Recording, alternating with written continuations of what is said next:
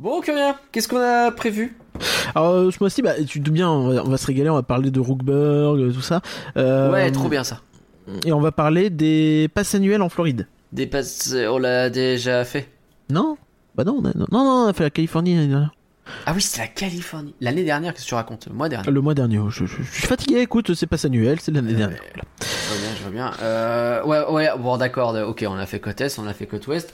Euh, ça va, ouais, on va faire ça à chaque fois. Bah, ce qui est bien en fait, ouais, c'est que justement on va pouvoir en fait euh, avoir toujours de l'actu intéressante tous les mois, Euh, fascinante même, parce que bah il reste trois resorts, donc il reste Shanghai, Hong Kong et Tokyo, Euh, octobre, novembre, décembre, paf, voilà, podcast actu pour la fin de l'année, on est bien. Ah. Et pour l'année prochaine, il va y avoir plein de dramas sur les nouveaux passes ADLP, tu vas voir, ça va être génial, tous les mois on va pouvoir faire ça, Euh, je me régale d'avance. Euh, j'ai envie euh, de pas faire ça. Oh, de sûr? Je sais pas, je, je t'avoue que ça m'épuise d'avance. Mais on va va mettre trois plombs, on va essayer d'expliquer les prix les uns après les autres, on va rien comprendre là. Sinon, il y a une autre tactique. hein. On peut faire euh, genre un concours des meilleurs flying theater. Et en fait, euh, celui qui gagne, c'est Fly. C'est pas un flying theater. bon, allez, on est parti.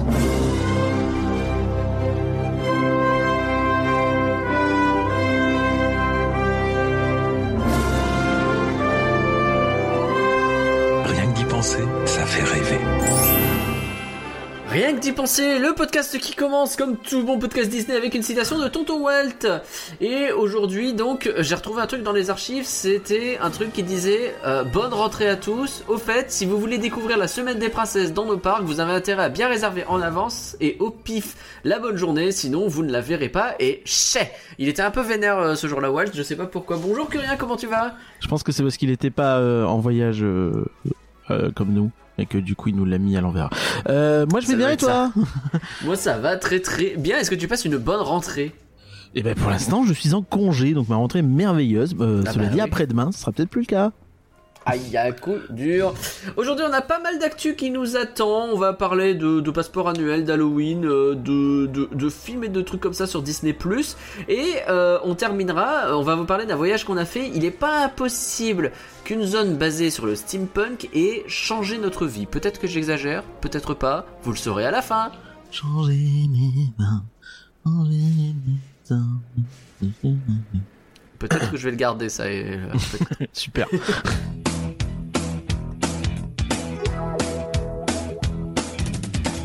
peut-être. Super. Connaissez-vous patreon.acdipenser.com Vous savez que vous pouvez choisir le thème d'un podcast en allant sur cette page? Non, parce que si vous ne le savez pas, eh bien maintenant vous le savez.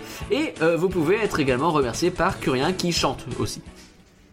Merci beaucoup Kevin, merci Vinciane, merci Victor de Pardon le cinéma, merci Tristan, merci beaucoup Pierrot, merci Marie, merci beaucoup Canloar, un grand merci Greg, merci beaucoup Étienne, merci beaucoup Émeric, merci beaucoup Damien, un grand merci la famille de Bug 3 Pixels. Et merci énormément à Violaine.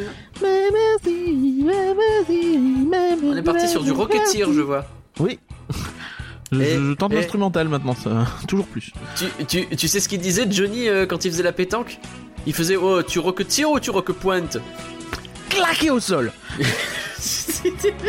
J'avais des amis, des tas d'amis, soudain épanouis. Alors, pour sauver la face, je souris dans la glace.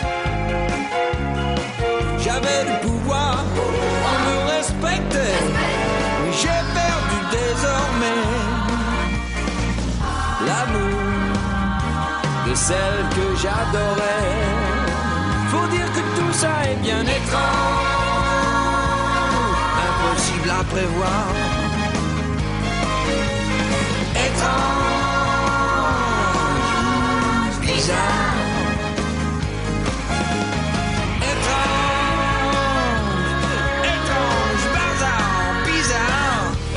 Bizarre. Comme c'est bizarre. Donc rien, la première actu dont on souhaitait parler, eh bien c'est Worlds of Pixar. Mais c'est quoi donc? Eh bien, c'est le nouveau land du parc de Disney Studio. Oh, un quatrième land, fort bien. Euh, en plus des trois autres qui arrivent, euh, Marvel, euh, Arendelle et euh, Star Wars, ils vont ajouter un land Pixar? Star Wars. Euh, bah oui, ils vont- Oh, ouais. non, en plus de, en plus de Frontload, de Production Courtyard, de Toon Studio et de, euh, bah c'est tout. puisque Backlot euh, c'est parti. Donc effectivement c'est bien un quatrième land mais euh, dans, dans l'actuel en fait puisque le ce land existe déjà. Voilà il s'est matérialisé le 31 août comme ça paf et on, ils en avaient marre qu'on les critique euh, sur le sur leur rapidité de travaux. Du coup, ils se sont dit, bah, hé, hé, on va leur annoncer un land et le lendemain ils ouvrent. Et euh, ouais. Donc Oui, en fait, la subtilité, c'est que c'est en réalité un découpage de Toon Studio. C'est-à-dire que Toon Studio était divisé en deux. Vous avez la partie qui Ouais. existe encore, qui comprend euh, Animation Célébration, euh, Animagic Theater, où il y a Mickey le magicien et euh, les euh, tapis volants euh, Flying Carpets Over Agrabah. Les fameux. Et ben ça c'est Toon Studio. Pour l'instant, ça Oui, n'a pas changé de nom. C'est Toon Studio. Ok, donc Ce redis-moi qui est les con parce tapis que ça n'a rien volants. de studio. Quoi? Le, le, donc les tapis volants. Bah, le en fait, toute la zone, Theater où il y a toute la le zone avant que ça devienne Pixar vraiment quoi. Donc euh, toute la zone Et à le droite Frozen, quand vous rentrez dans le parc, vous avez animation célébration, donc le truc euh, avec le show Frozen. Euh, vous avez euh, le Mickey le magicien et les tapis. En gros, tout ce coin-là. Mais du coup, c'est très petit Bon. comme land. Hein, euh, euh, ils avaient fait Oui, les mini land, maintenant c'est- micro land, je pense. C'est- c'est effectivement très petit. Et alors du coup, World of Pixar, bah c'est le reste. Qu'on C'est préférerait genre. des euh, pardon. Euh, Admettons. Worlds of Pixar, c'est effectivement le reste, donc ça comprend euh, ce qui est, est-ce que Bah, je Toy sais même pas du coup si Playland. ça s'appelle toujours comme ça, mais Toy Story Playland, euh, la place de Rémi, euh, la zone euh, Cars 4 roues rally et euh, Crush Coaster, ainsi que Ouais. euh, Cars Road Trip. Donc Bah, euh, après, c'est euh, c'est vrai que là-bas c'est que du Pixar, donc quelque part ça a du sens. Hein. Oui, alors après, c'est déjà un débat que j'ai eu plusieurs fois et que j'ai- déjà signifié, mais pour moi, ça n'a aucun sens d'avoir un land Pixar parce que euh, bah ça a juste pas de sens en fait. Tu vois, il y a, y aucune, les l'univers sont pas les mêmes du tout. Euh, il- tu vois, enfin, Alors pas- détrompe-toi. Il y a des références à Vous- films Pixar en Easter egg dans tous les autres films ça veut dire que c'est Pixar. même univers, va chier. Le que- savais-tu On retrouve le camion de Pizza Planet. Oui, est-ce qu'il a des bouches? Est-ce qu'il a des yeux? Est-ce qu'il parle? Non, bah c'est pas Cars. ok. non, non, mais euh, c'est un truc que je trouve assez incohérent dans l'ensemble. Tu vois, enfin, euh, est-ce que euh, Buzz et Woody croisent des rats Tu vois, enfin, je, je trouve ça un petit peu, un petit peu galvaudé et un petit peu forcé. C'est très marketing en fait. Ça n'a aucune, Bah euh, aucune après vraie on valeur. pourrait te dire. Il y a un truc qui s'appelle Fantasyland, ils te mettent Pinocchio et Blanche-Neige à côté, pourtant c'est pas le même univers, tu vois. Oui, mais le thème c'est les contes.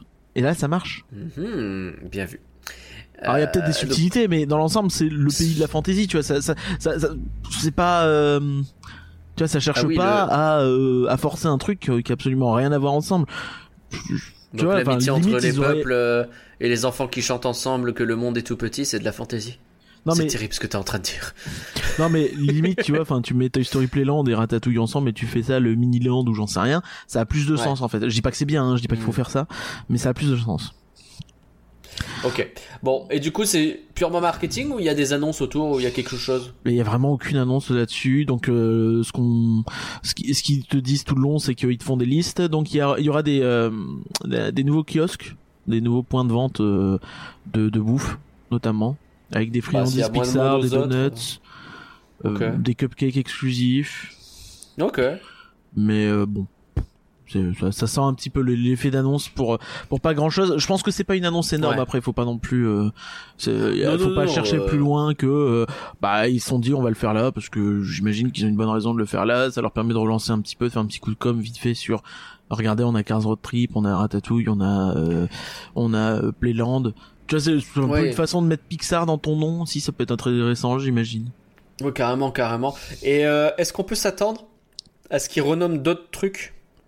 Bah. Est-ce qu'on peut s'attendre à ce que la zone Tour de la Terreur et la place des stars, ça change pas de nom pour autre chose Bah alors déjà Euh, Déjà, je trouve que tout le studio, ça n'a pas trop de sens pour ce coin-là. Alors, Ouais. je suis pas, je suis pas un expert en architecture, mais pour moi, c'est pas un endroit qui fait plus penser au studio. Euh, T'as le Oui. théâtre, bah, le théâtre, c'est un théâtre, tu vois. Il est bon. Alors, euh, c'est pas, c'est pas le studio theater qui, est, qui, qui a un peu plus de gueule, mais euh, c'est pas le truc qui évoque le plus l'esthétique studio. Euh, Non, la- le seul truc c'est que euh, il semblerait qu'il y ait des tests pour retoucher un petit peu les peintures, notamment de la zone euh, Crush et Cars. Ce qui est étonnant parce que ça a été fait Donc, euh, récemment, donc euh, je ne sais pas trop. Euh, à voir un petit peu, euh, prendre ça avec des pincettes toujours. Euh, Il y a eu des, euh, pff, ouais non non, mais ça- n'a même aucun lien. Je pense que ça devait arriver de toute façon. Mais tu vois, le- les, les palissades en bois que tu as entre Cars Road Trip et Toy Story Playland, Une palissade en bois. elles ont été absolument personne cette référence. Personne ne cette référence, c'est vrai.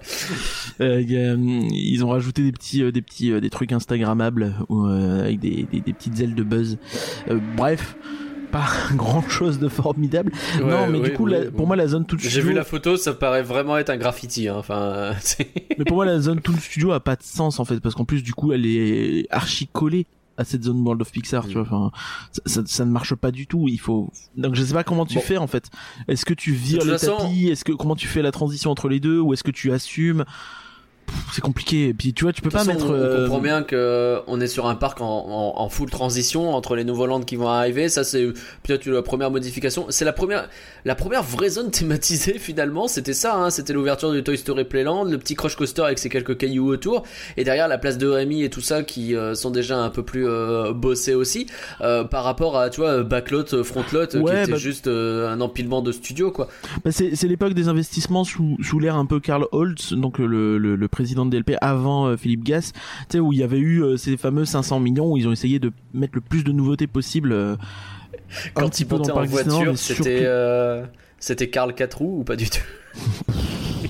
un peu dans le parc Disneyland et surtout dans le parc Walt Disney Studios où tu sentais justement que toute la zone, tout le studio avait été fait à ce moment-là avec un budget très restreint, ça se sent, ça se sent dans la capacité de Crush qui n'a pas été anticipée, qui ça se sent dans euh, les façades autour de la hum, de la tour de la terreur, tu vois enfin, c'est effectivement des endroits qui sont bien plus thématisés que ce que c'était avant mais euh, c'est parce qu'on part de- d'extrêmement loin aussi. Donc euh, Est-ce qu'on peut pas s'attendre du coup à d'autres changements? Tu sais, on a longtemps parlé de la séquence d'entrée de Studio 1. De, euh, Est-ce qu'on peut s'attendre? Est-ce que ouais, ça bouge? Est-ce que ce soit un peu plus thématisé à l'avenir? Peut-être quand ils auront ouvert euh, Marvel, euh, peut-être je- quand ils auront ouvert Arendelle, ils s'attaqueront à ça en parallèle d'autres choses, je sais pas. Bah on croise les doigts, mais je- je- j'avoue que je suis hyper sceptique vis-à-vis de ça. Enfin, on- pareil, on en a déjà parlé, mais pour moi, la séquence d'entrée devait être faite avant les Landes, parce que là, tu, tu risques d'avoir des afflux quand même de, de visiteurs qui seront plus élevés. Et euh, c'est à ce moment-là que tu vas faire ton entrée, tu vois. Enfin, ça- ça- ça- parce que ça va être moche, hein, s'ils refont l'entrée. Faut, faut s'attendre à ce que ce soit vraiment dégueulasse oui. pendant un an, un an et demi minimum. Donc, Bah, euh, fallait la faire là, en fait. Pour moi, c'était euh, euh, 2019-2021, c'était l'occasion de le faire, tu vois pour avoir Ouais. justement cette séquence d'entrée nickel pour Marvel et t'es prêt à accueillir tes nouveaux lands. Ouais, ouais, c'est vrai. Bah, J'espère que vrai, ce sera fait quand même parce qu'il faut faudrait s'en occuper. Euh, maintenant, euh, pff, je je- j'y crois pas plus que ça, Ok. mais j'espère. Ok. Bon. En tout cas, oui, vous avez compris que c'est quelque chose qui est surtout marketing. Ça nous permet de parler un peu du futur des studios. Ça fait toujours plaisir, mais Ouais. en vrai, euh, ça, ça dit pas grand chose de plus. Il y, a, y a quand même un truc dans le communiqué de presse qui est rigolo. Il s'agit de la première zone achevée parmi les quatre qui composeront le futur parc Walt Disney Studios. Ah oui, d'accord, donc c'est assumé. Oui, Ma, ma vanne de hey, Oui, ils oui, ont ouvert fait, un oui. premier land de l'extension, c'est un vrai truc. oui. D'accord. Et du coup, Je- Avengers Campus, c'est la deuxième étape. C'est vraiment de l'enfilage. Parce Je- qu'en plus, ils disent qu'elle est achevée. Hum, Du coup, il y aura strictement rien en référence à Pixar après. Ah, mais genre, y, a- y a- y a- il y a un type qui, je crois, euh, commence tous ses podcasts.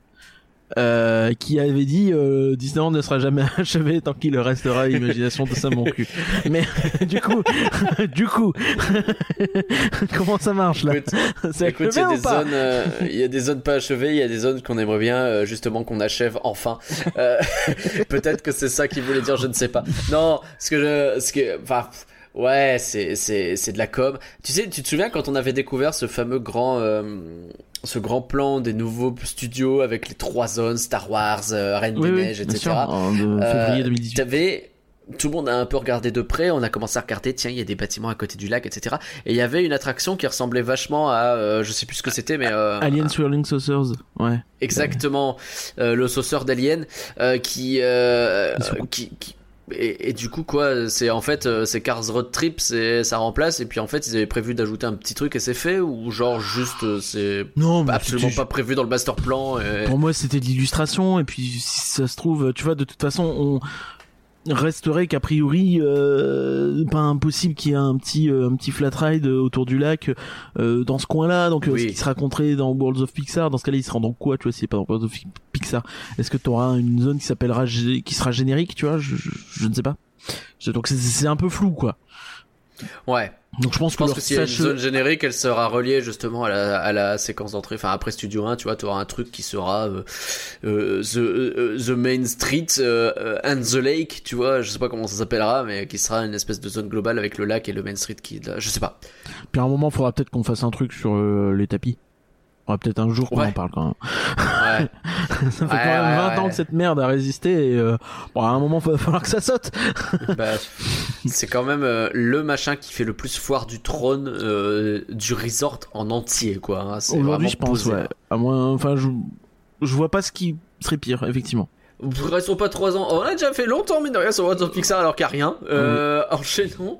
On va aller euh, là où il y a quelque chose. En l'occurrence, on a appris Il y a des aujourd'hui même, on a appris aujourd'hui même que euh, je sais pas si c'est encore la thématique Are You Brave Enough, mais en tout cas, euh, il va falloir être courageux encore une fois pour affronter Halloween, car des tonnes, des tonnes de choses ont été annoncées quand même. Non, la thématique Are You Brave Enough, c'était en 2019. euh, c'était il y a deux ans déjà. euh. Ouais, mais voilà, euh, la musique elle était cool, remettez-la au pire. Oui, oui, ça c'est pas de problème. Donc effectivement, ils nous ont annoncé Halloween, donc du 1er octobre au 7 novembre, donc toujours pas euh, entamé sur septembre, euh, ce qui est dommage parce qu'il va y avoir plein d'animations. Pardon. Euh, donc le, le parc Disneyland se part de son plus bel avis orange et noir, donc il y aura évidemment euh, les euh, les, les trucs un peu euh, qu'on a toujours, hein, les citrouilles Les de citrouilles, les fantômes, ouais. La, Euh, la zone euh, coco en mode. ouais, c'est précisé. Pas le euh, coco. alors ils disent que au cœur de Frontier, ah, ça c'est rigolo. Au cœur de Frontierland, une grande fête mexicaine bat son plein, les squelettes s'y trémoussent sur fond de musique entraînante. Est-ce qu'ils retoucheraient la musique ou quelque chose, ou est-ce que c'est juste une formule euh, pour dire qu'il y aura des squelettes, mais qui se trémousseront pas parce que ce seront des statues euh, Je sais pas. Aïe. On verra. Euh, Ouais, parce que bon, il y avait toujours une musique un peu différente, cela dit, dans cette zone-là. non, Oh si, t'avais un truc un peu mexicain. non, non. Même qu'on disait que ça faisait bizarre depuis BTM d'entendre cette musique-là. C'était pas que pendant la soirée? Ah non, non, non, il y avait vraiment un truc, hein. Ok, bah les gens le diront dans les commentaires, euh, lâchez des commentaires et euh, n'oubliez pas d'activer la cloche bien sûr. Euh, vous pourrez faire la rencontre des, ouf, des rencontres de machiavéliques des méchants Disney. Euh, donc euh, comme l'année dernière en fait, hein, c'est euh, Ça alors, des meet and greet, trop cool. au Studio Theater surtout. C'est surtout ça en fait. Qui euh, bon bah voilà, ce sera comme l'année dernière effectivement. Donc on, on se Oui, que j'avais pu, j'avais pu faire des photos avec eux et euh, avec il y avait Hades notamment qui sort rarement je crois, donc euh, en personnage cool. Euh, l'année dernière là ils en reparlent pas, euh, à voir. Il reste debout, c'est un Hades standing. Il y a, il y a moyen aussi qu'ils mettent un peu l'accent sur Cruella avec le, le film qui est sorti et que tu as adoré, je crois. hein. Ah euh, oui, oui, grave, grave, j'y suis pas allé. Moi aussi, je l'ai trouvé génial, voulu- mais je l'ai pas vu. j'ai Euh. j'ai voulu voir euh, Jungle Cruise et je l'ai raté, genre il est plus à l'affiche. Je voulais y aller Oh, hier, putain. je suis très déçu. Euh...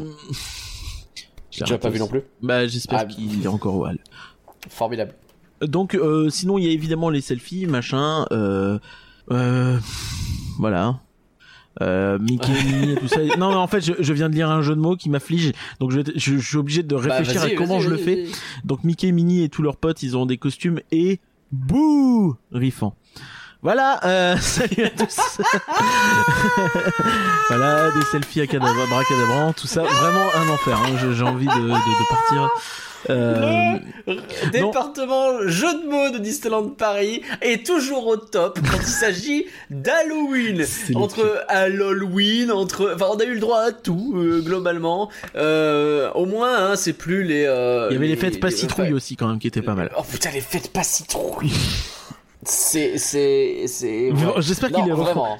Putain, mais franchement, euh, plutôt que de faire des soirées passe, annuelles, passe annuelles nulles qu'ils ne font plus Passe depuis trois ans, ouais. euh, pourquoi ils ne refont pas une, une, soirée pas citrouille passe annuelle En plus, tu l'appelles passe citrouille. Oh. Eh, big brain. Eh, eh, eh, eh, Les le amis, jeu de mots vous là. pouvez on le un prendre, on dira rien. Mettez notre petit logo dans un coin, ça ferait plaisir. Euh, Donc euh, la, la bonne nouvelle, euh, le truc euh, qui change par rapport à l'année dernière, c'est surtout euh, que euh, on va avoir Maléfique qui va se balader dans le parc. Ah cool. Euh, Bah, elle faisait déjà des petites animations devant, oui, non, son- non, pardon. devant ses vignes. non, oui, mais attends, attends, mais pas Maléfique, Maléfique, euh, C'est toujours pas des vignes, hein, mais. Maléfique de la fin du film. Ah, oh Ah, donc le dragon de la Star Zone Parade. en réalité. Ah, ah, ah, d'accord. Voilà. Ah, tu parles du char Mais oui Ok Et donc il va affronter le courageux prince Philippe. Je ne sais pas si le prince Philippe sera, mais il, il- on verra. Ils disent venez applaudir cette impressionnante lutte du bien contre le mal, euh, qui euh, euh, me rappelle le beaucoup le générique de euh, Dragon Ball Z, Euh, de Dragon Ball tout court d'ailleurs. voilà. Oui, c'est très Quête finale. tu sais que j'avais Incroyable. la même ref J'avais la même ref De quoi C'est terrible. J'avais la même ref, j'étais en train de réfléchir, etc. Bah oui, mais j'étais en train de me dire, c'est, Royal, c'est- c'est- à quoi ça me fait penser. Euh, et, donc, euh, comme tu l'as entendu, euh, ah non, Mm. attends, je vais finir par le meilleur. Euh, donc là, Ah on bah va ouais. pouvoir manger, boire et faire du shopping sur le thème d'Halloween. Donc euh, voilà, on sait pas trop ce qu'il y aura. Classique, hein, il y a de la bouffe et il y a des goodies. Ouais, mais il parle de boissons très spéciales qui sauront étancher votre soif démoniaque. Euh, plein de surprises, Très bien. mais euh, surtout, Tant que c'est pas la soif d'ammoniac, parce que là pour le coup c'est dangereux, appelez votre centre anti-poison évidemment. surtout le truc que tu m'as entendu insulter l'intégralité de la planète quand je l'ai lu, euh, Oui, c'est ce qui va suivre. C'est donc un, un truc qui dans le communiqué Planet s'appelle un accueil ensorcelant. Et je vais te le lire. Ok.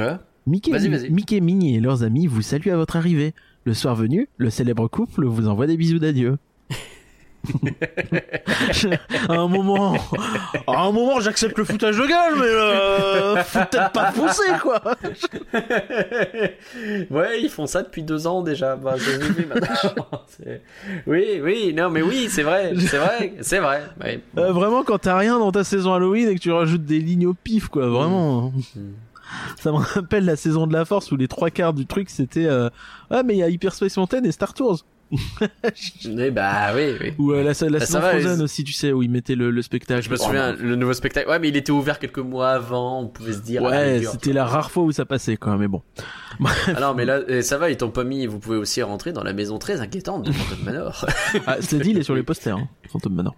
oui, bah, c'est normal qu'il soit sur les posters. mais bon. Après il y a le château les il te le met pas en tu avant le verras pas en vrai, hein, mais euh, Ah oui. Ah, ouais. Oh bah tu sais pas, euh, on sait pas quand est-ce qu'ils retirent les bâches. J'ai absolument pas fait le point réhab que rien. Oh, c'est pas grave. Euh, Il y a, euh... je vais le faire pour toi. Shooting Gallery a rouvert. Mais non Si, très étonné de voir ça hier euh, sur le parc. Et euh, euh, Orbitron, a priori il est encore fermé parce qu'il y a toujours pas de nacelle et il y a toujours pas de déco, mais on commence à voir le, le squelette de l'attraction. C'est assez amusant comme euh, comme vue. Tu, tu vois vraiment le bas, tu sais, le- l'espèce de plaque où t'as toutes les euh, tous les euh, les pylônes qui vont retenir les nacelles. Je dis vraiment des termes qui sont Hmm. sans doute euh, qui font Oui, oui, Voilà. les fameux pylônes des nacelles. Ouais. Ouais, euh, les, les- les bras, voilà. Les, qui euh, donc euh, tu, donc tu vois le, le, le fameux truc qui les accueille, il est là, mais il est gris Ouais. dégueulasse. Euh, Ah. y a rien de fait, tu vois. Tu, Bah tu oui. vois les fils apparents quoi. Euh, donc euh, Bah, bon. C'est normal, c'est en travaux. Ah oui, oui, bien sûr, mais, mais ça fait plaisir de le voir de retour. J'ai été euh, étonné. Non, euh, j'ai regardé, alors effectivement, le, bon, le Rustler Shooting euh, Roundup euh, Gallery, il est toujours considéré comme euh, fermé selon Ah les- bah les infos a priori, euh, ou alors il y avait vraiment beaucoup de gens en train de se faire chier devant un truc fermé quoi. Peut-être que les gens sont bêtes, on ne sait pas. Mais euh, sinon, je vois euh, Discovery, Fantasy et Frontier euh, Dépôt, donc euh, station et dépôt pour le Railroad qui sont fermés. Oui, bah, ça parce qu'ils font toujours le tour complet. Ils font le tour complet à partir de Main Street. Évidemment, hein, euh, la galerie La Belle au Bois dormant et la Tanière du Dragon qui sont liés au château. Le Galion des Pirates. euh, Qui est jamais ouvert de toute façon.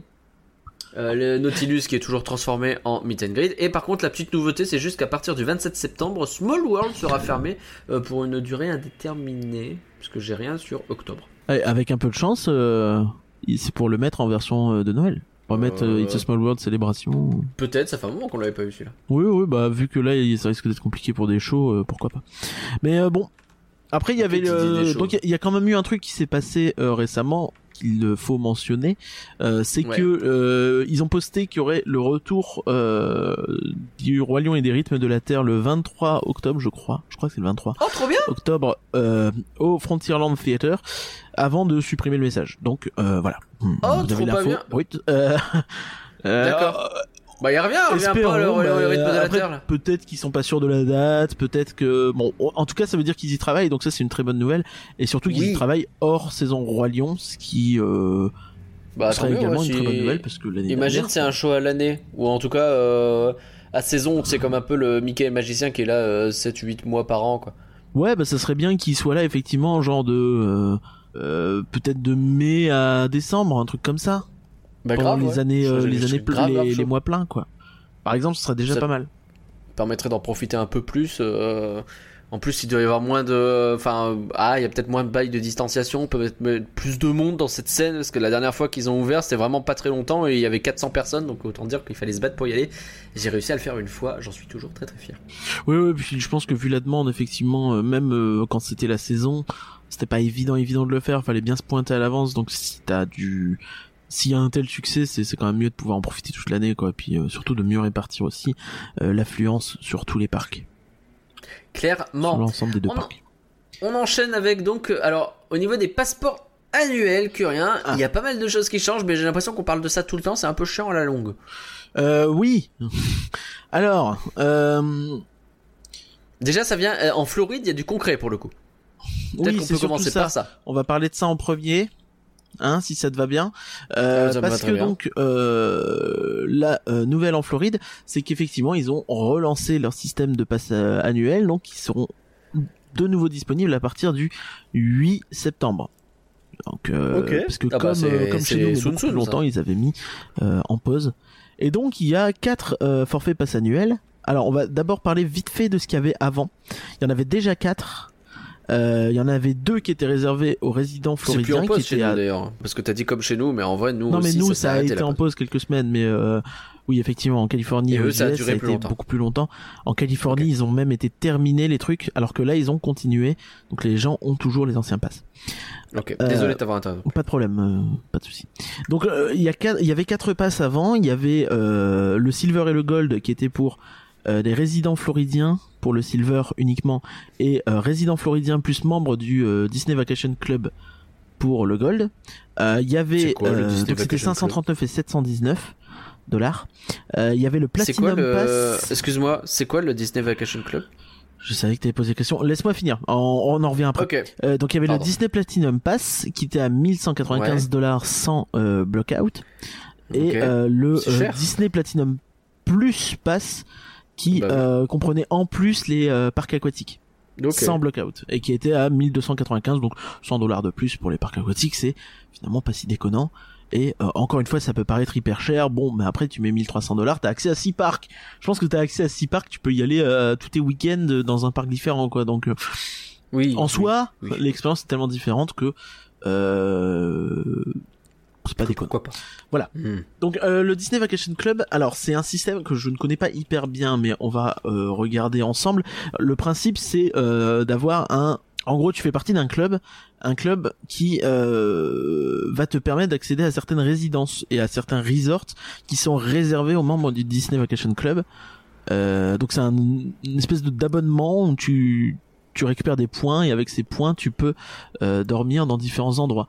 Et euh, par exemple, t'en as euh, donc t'en as en Floride à Walt Disney World, t'en as euh, Aulani, tu peux aller à Aulani, donc le, le, le resort d'Hawaï. Euh, Mm. Et euh, mais t'en as un peu partout dans le monde, hein, si j'ai bien compris, ils ont des partenariats. Tu peux aller en Caroline du Sud, tu peux aller. Euh... Pour l'instant, je reste aux États-Unis, tu vas me dire. Mais Ouais. Ouais, il y a, vraiment un, grand ensemble de trucs. Y Tu peux aussi aller à Tokyo avec ça, au Disney Ambassador Hotel, à Hong Kong. Euh...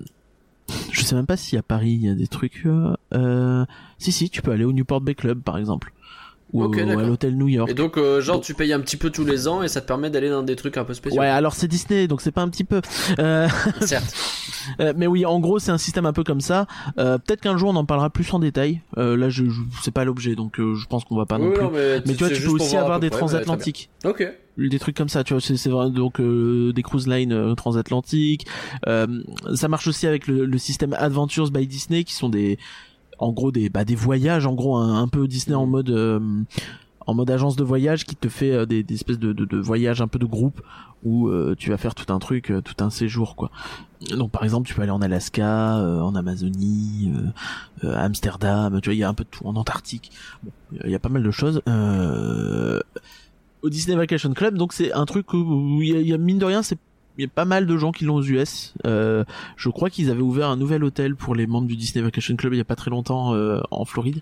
Donc mine de rien, c'est quand même pas mal de monde, mais bon, euh, c'est donc quand ces même des gens-là gens peuvent, l'argent. pouvaient accéder à. euh, Ils ont accès à un pass annuel euh, que les autres n'ont pas, effectivement.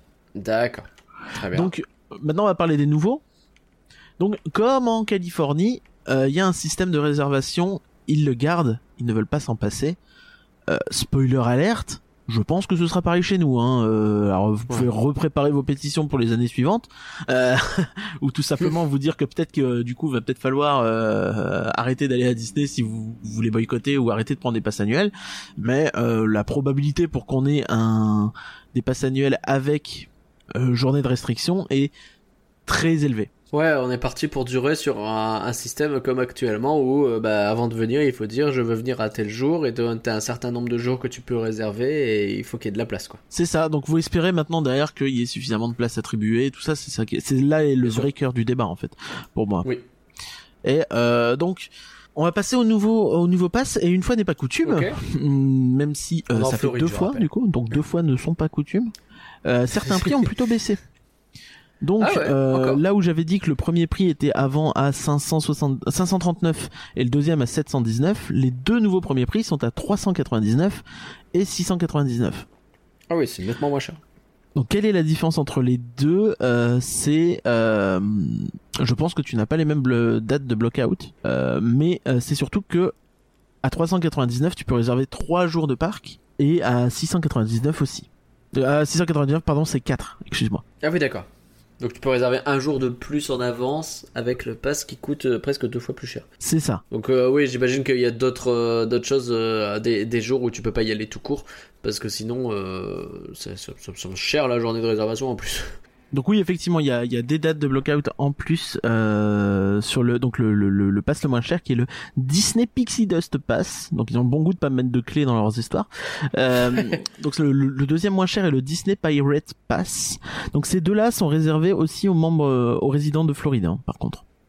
Hmm. Donc on va passer au troisième qui est euh, à lui 899 dollars, donc 200 balles de plus, euh, qui est euh, le Disney Sorcerer Pass, euh, qui lui est également disponible au Disney Vacation Club. Ok.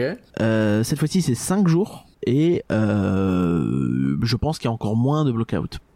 Oui, bah oui, ça semble. C'est euh, euh, oui, il y en a très peu. Il y a très peu de blockout. Ça ressemble, ça a l'air de ressembler un petit peu à, à notre Magic Plus et encore. Je suis même pas sûr qu'il y ait des blockouts. Si, tu vois, genre en fin décembre, c'est compliqué, tu vois. Mais Ok, ouais, bah classique. Des, trucs comme ça et la semaine de Thanksgiving. Ok. Donc en gros, le, le pass qui ressemble à notre Magic Plus qui est à quoi 350 balles Euh, chez 300 eux- quoi Euh, Je sais plus. Oui, 350. Non, tu dois avoir raison. Chez eux, il est à. Il est à 899 dollars. Ok. Et euh, tu as 5 jours euh, de réservation avec ça. Rappelez aussi qu'il n'y a pas les taxes hein, là-dedans. Donc on Bien va entendu, rajouter oui, c'est vrai 5%, en gros, 5-7%. Il faut toujours ajouter les taxes euh, aux États-Unis, c'est comme ça que ça fonctionne. Ce qui signifie euh, que, oui, effectivement, donc euh, vous pouvez euh, espérer éventuellement cesser vos pétitions. Vous aurez plus de jours euh, de réservation, euh, mais vous paierez euh, deux fois et demi plus cher. Je... Voilà. À voir Et si enfin- vous êtes ok pour ça. Et enfin, donc le plus cher, qui est lui pour le coup accessible à tout le monde, euh, c'est 1299 dollars. Ouais. Donc il est un peu plus cher que les autres. Donc t'as toujours 5 jours. Il n'y a pas de blockout. Ok. Euh, et voilà, dans les grandes lignes, c'est ça. Euh, tu auras des réductions sur le sur les repas et le merch dans tous les passes. Euh, J'ai pas le détail de euh, s'il y a d'autres réductions.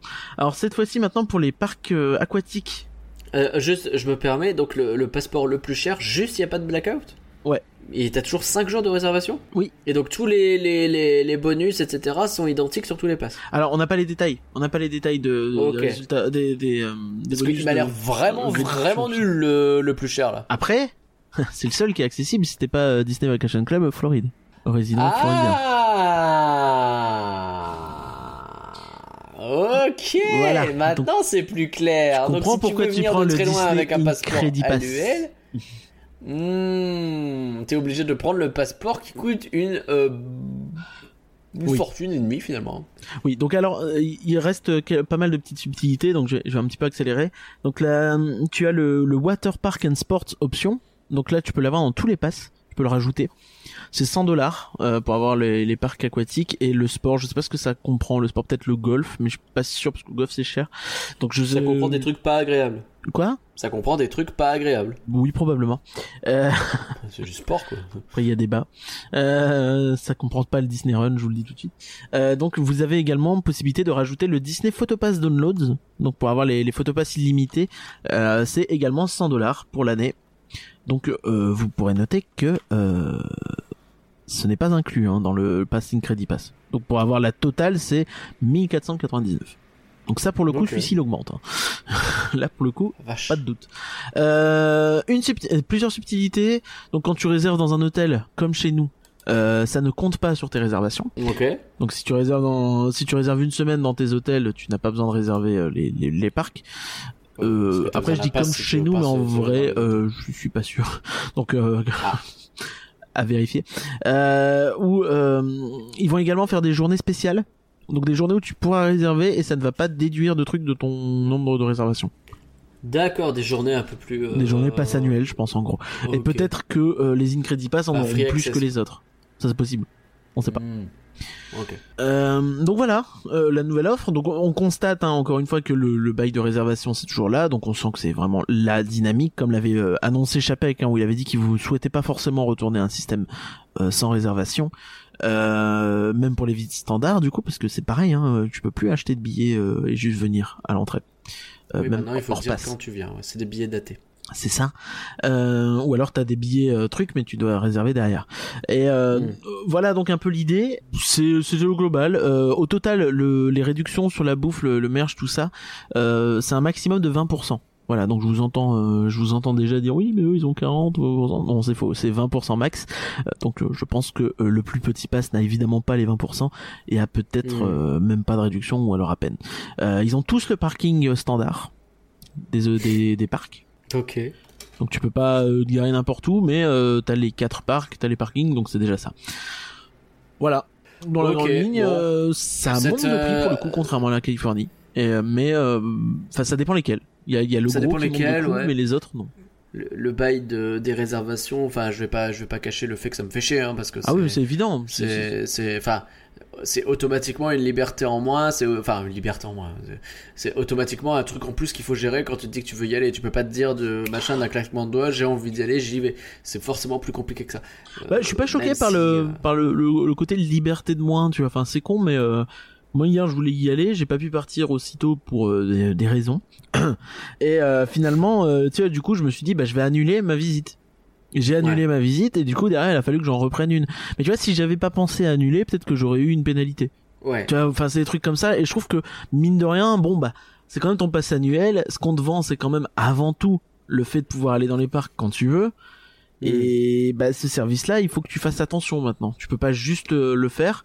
Donc mine de rien, l'offre elle est quand même un peu amoindrie. Oui, oui, clairement. Clairement, et tu peux pas réserver, euh, si tu veux faire 5 jours d'affilée et que tu as un pass qui te permet que 3 jours, et ben euh, tu vas réserver tes 3 jours et tu vas espérer croiser les doigts très fort, avoir une place pour les deux derniers jours. C'est ça. Ou alors euh, faut faut essayer de de gérer avec les euh, les hôtels. On, avait, on se dirige vers ça à Paris aussi. On a reçu, euh, alors moi j'ai reçu en tout cas une enquête, mais j'ai pas pu la faire parce que euh, c'est mal fichu. Je l'ai reçu sur téléphone, j'ai voulu la faire sur téléphone. Il m'a dit bah non, on va sur PC. Je suis allé sur PC, il m'a dit bah non, tu l'as déjà faite. Ah, Bien joué. Hmm, c'est- bon, tant pis. Mais de ce que j'ai cru comprendre, ils sont en train de tester via euh, cette enquête qu'ils envoient à un peu tous les détenteurs de passe annuel. Ils sont en train de tester des idées pour le passeport annuel? Ouais, bah comme toujours. Après, faut, faut, faut, faut pas forcément. euh, De toute façon, ça c'est un truc que moi je dis depuis un moment, mais euh, je sais pas si je l'ai dit forcément en podcast, donc je vais le répéter. Mais euh, ouais, enfin déjà de base, euh, il faut bien se rendre compte que euh, les euh, les euh, les passes annuelles vont forcément être euh, bougées d'ici l'année prochaine. Ça, on n'en est pas sûr. hein, Il n'y a pas de certitude, mais c'est archi probable. Euh, parce que bah c'est comme ça tu vois enfin les derniers ont 5 ans euh, on sent il y a le land Marvel euh, avec le Covid c'est un peu facile de de de, de- En termes de timing, c'est impeccable. quoi. voilà. Donc euh, et, et c'est le moment aussi d'augmenter les prix. A fortiori, euh, Bah oui. si t'as moyen de dire bah maintenant il y a plus les masques, maintenant il y a Marvel, bah tu peux monter les prix, je pense. Euh, de toute Ouais. façon, quand on voit comme le parc est blindé en ce moment, je pense qu'on on se doute bien que monter les prix Le sera peut-être pas un malgré les contraintes actuelles, donc euh, ils auront aucun problème à justifier que tu montes encore les prix effectivement. C'est ça. Euh, Donc Et ouais, ce qui, nouveauté, ce qui se dit, c'est qu'il y aurait euh, trois passes annuelles en, en projet. Euh... Donc tu aurais des, des réductions peut-être sur les premiers access. Euh, Euh, les premiers accès, c'est les nouveaux euh, c'est les fast-pass. fast pass payants là. Euh, effectivement. Maintenant, ça parle aussi de faire des tickets d'entrée. Euh, tu vois, ça c'est peut-être un truc qui peut être intéressant pour un certain public, pas forcément, euh, pas à tout le monde, mais euh, c'est un truc qui peut être intéressant, qui peut indiquer que les prix des passes vont augmenter. Mais en gros, des euh, des lots de tickets. Hmm. Donc tu vois, genre, euh, j'en sais rien, mais peut-être une passe façon euh, les cartes 5 euh, chez UGC, tu vois, genre tu, tu, tu as une carte avec, bon bah j'ai le droit à 5 entrées à Disney et, euh, et voilà quoi. Donc euh, ce sera entre ça 4 coûte un et peu 8 moins visites. cher, mais euh, ok. Ce serait entre 4 et 8 visites et euh, entre euh, 300 et 600 euros à peu près. Euh, donc pourquoi pas quoi. Ok. Et peut-être que tu pourrais pas faire des séjours avec, parce que tu le, le coup classique du bah si tu viens un jour, le lendemain tu peux pas venir quoi. Parce que bah Mm. l'idée c'est pas non plus de cannibaliser les ventes des séjours. Mais tout ça c'est des projets, donc ça veut pas dire que ça va se faire, hein, faut le garder à l'esprit. Euh... Voilà, donc il va y avoir une transformation, c'est quasi certain. Maintenant, ils sont en train de tester des trucs, voir comment le public réagit, est-ce que ça les intéresse ou pas. Euh, bon, on, on verra ce que ça donne à la fin, quoi. ça, ça, ça envisage a priori aussi d'augmenter les, les pourcentages de réduction éventuellement. Donc ça c'est les pareil, hein, restos et les les augmentent, c'est pour- boutiques. Ok. s'ils les augmentent c'est pour euh, c'est- pour vendre plus cher. Euh, C'est que c'est plus cher, oui. Ils vont pas vous donner des sous gratuitement, c'est pas le principe. Maintenant, ils sont en train aussi de réfléchir a priori à une offre euh, ultra premium. Ok. Donc on sait pas trop trop, mais euh, peut-être un bail de premier accès illimité, Oula, ça va coûter une fortune. l'accès sans réservation. Donc tu vois, enfin, euh, ça- ça- Eh ben voilà, commencez à économiser. Plus besoin de pétition. Ça va, ça va se faire. euh, avoir des guides VIP, euh, tu vois, enfin, euh, Oh, ça va coûter une, une Ah oui, oui, oui, tétra fortune. Oui, non, mais c'est pas pour le commun des mortels. Euh, participer peut-être à la préparade, Oui. avoir un espace lounge réservé, Oui. des produits exclusifs. Hmm, Un massage des pieds. Euh, j'avais vu aussi, je sais pas à quel point, euh, voilà, j'avais vu des gens dire qu'ils que euh, ils avaient eu la demande selon euh, si ça pourrait être intéressant, tu vois, de de pouvoir re-rider les attractions. Mais j'ai du mal à comprendre Ah. comment ça peut marcher, tu vois. Ou genre tu le Ouais, dis genre, à tu fais l'avance. un geste à l'opérateur et. euh, Ouais, mais du coup, tu vois, t'imagines le type qui a à rangé et qui attend. Ah bah alors, ce sera le train Euh. suivant. Ah, coup dur. Je Tu vois, ça me paraît un peu compliqué. Hmm. Donc je, J'ai un ticket pas... bis, ça me permet de refaire. Ouais, je sais pas. Ouais. À voir. Bon, ils essayent plusieurs trucs en tout cas. On sait pas trop ce que ça va donner, mais ouais, il va y avoir du mouvement sur les passeports annuels. On le ressent. C'est déjà arrivé deux fois dans les parcs américains et euh, bah ça continuera et ça va arriver chez nous aussi. Il faut s'y préparer parce que c'est une quasi certitude maintenant. Euh, ça parle aussi de cartes de bénéfices, de cartes d'avantage. Donc t'aurais Ok. plein de réductions, mais pas de billets d'entrée. Ouais, genre la, la carte de fidélité quoi. Euh, ouais, mais payant. Ok. un peu la carte Fnac, tu vois. Bon, je vois, je vois. je vois.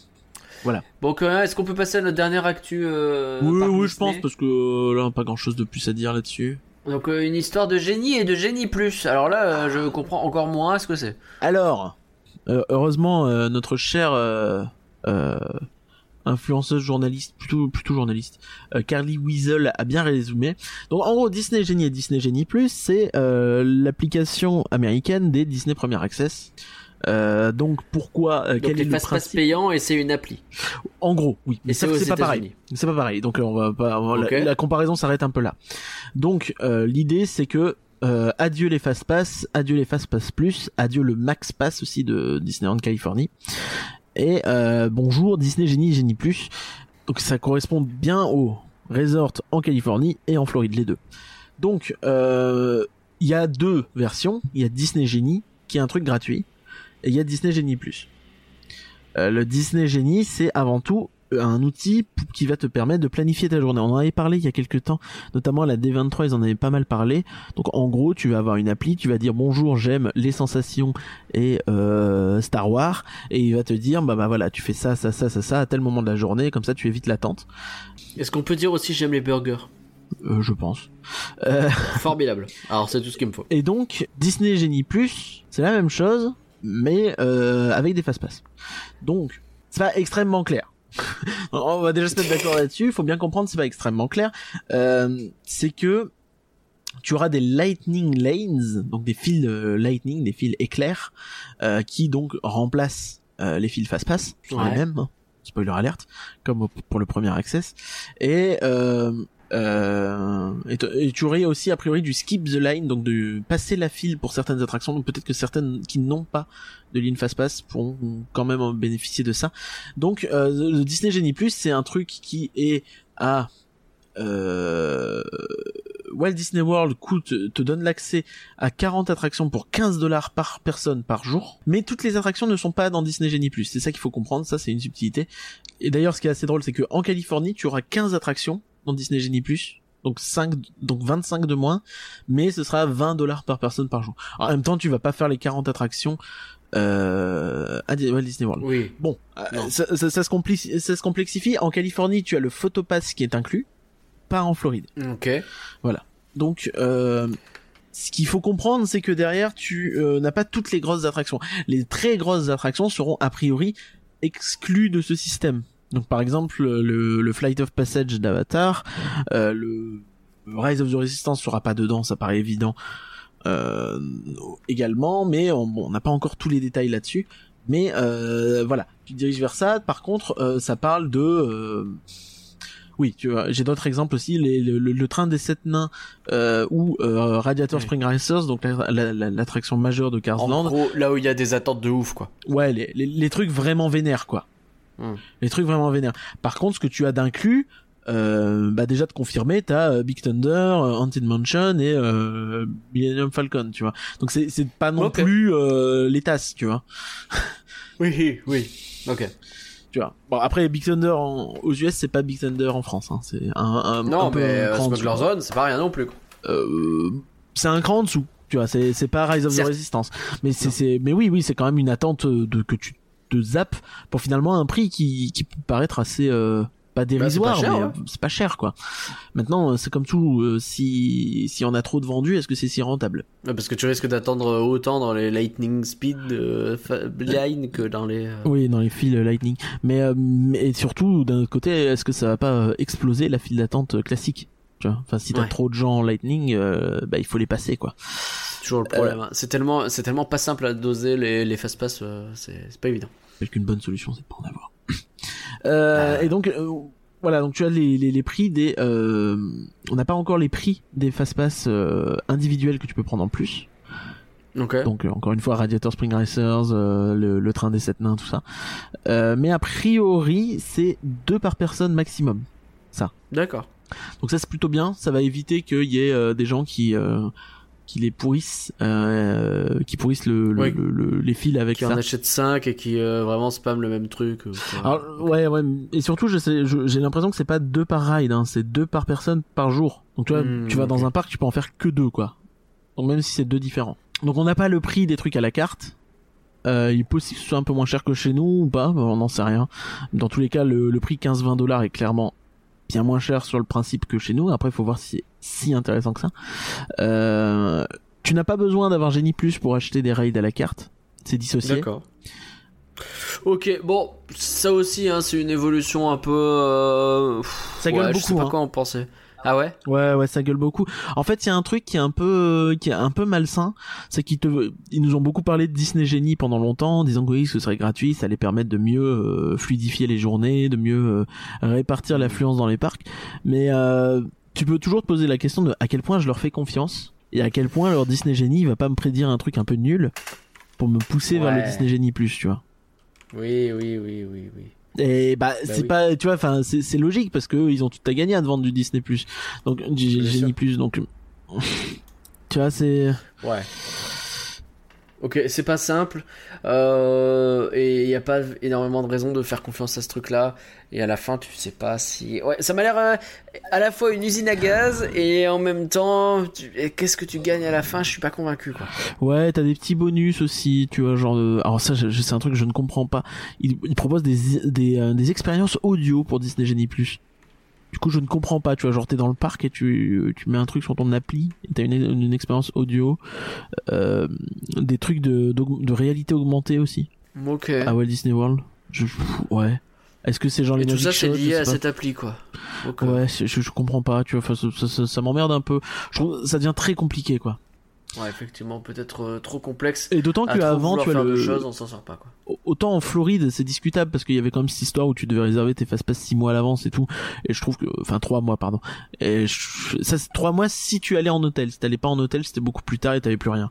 Donc c'était pas non plus un service génial. Mais en, en Californie, tu vois, t'avais ce truc qui faisait plutôt l'unanimité, qui était le, le Max Pass. C'était, je crois, 10 dollars. Et en gros, c'était tout simplement, tu dématérialisais ton, ton truc de fast pass sur ton téléphone et ça te permettait d'en avoir beaucoup plus. Et D'accord. tu vois, c'était assez simple et ça avait l'air de plaire à tout le monde. J'ai jamais vu personne se plaindre de ce système-là.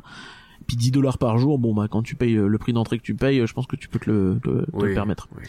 Clairement. Ok, merci Corinne pour ces explications. Je t'avoue que j'ai eu du mal à suivre euh, la totalité. C'est pas, ouais, pas bah, simple. parce que c'est pas clair mais... pour personne. Ouais, je pense que c'est effectivement Ce qu'il faut clair. comprendre, c'est que t'as un abonnement où t'auras plein de trucs qui seront accessibles une fois, hein, pas illimité bien sûr. Euh, Bien sûr. Et t'auras euh, des trucs à la carte qui seront sans doute plus chers pour les très très grosses attractions.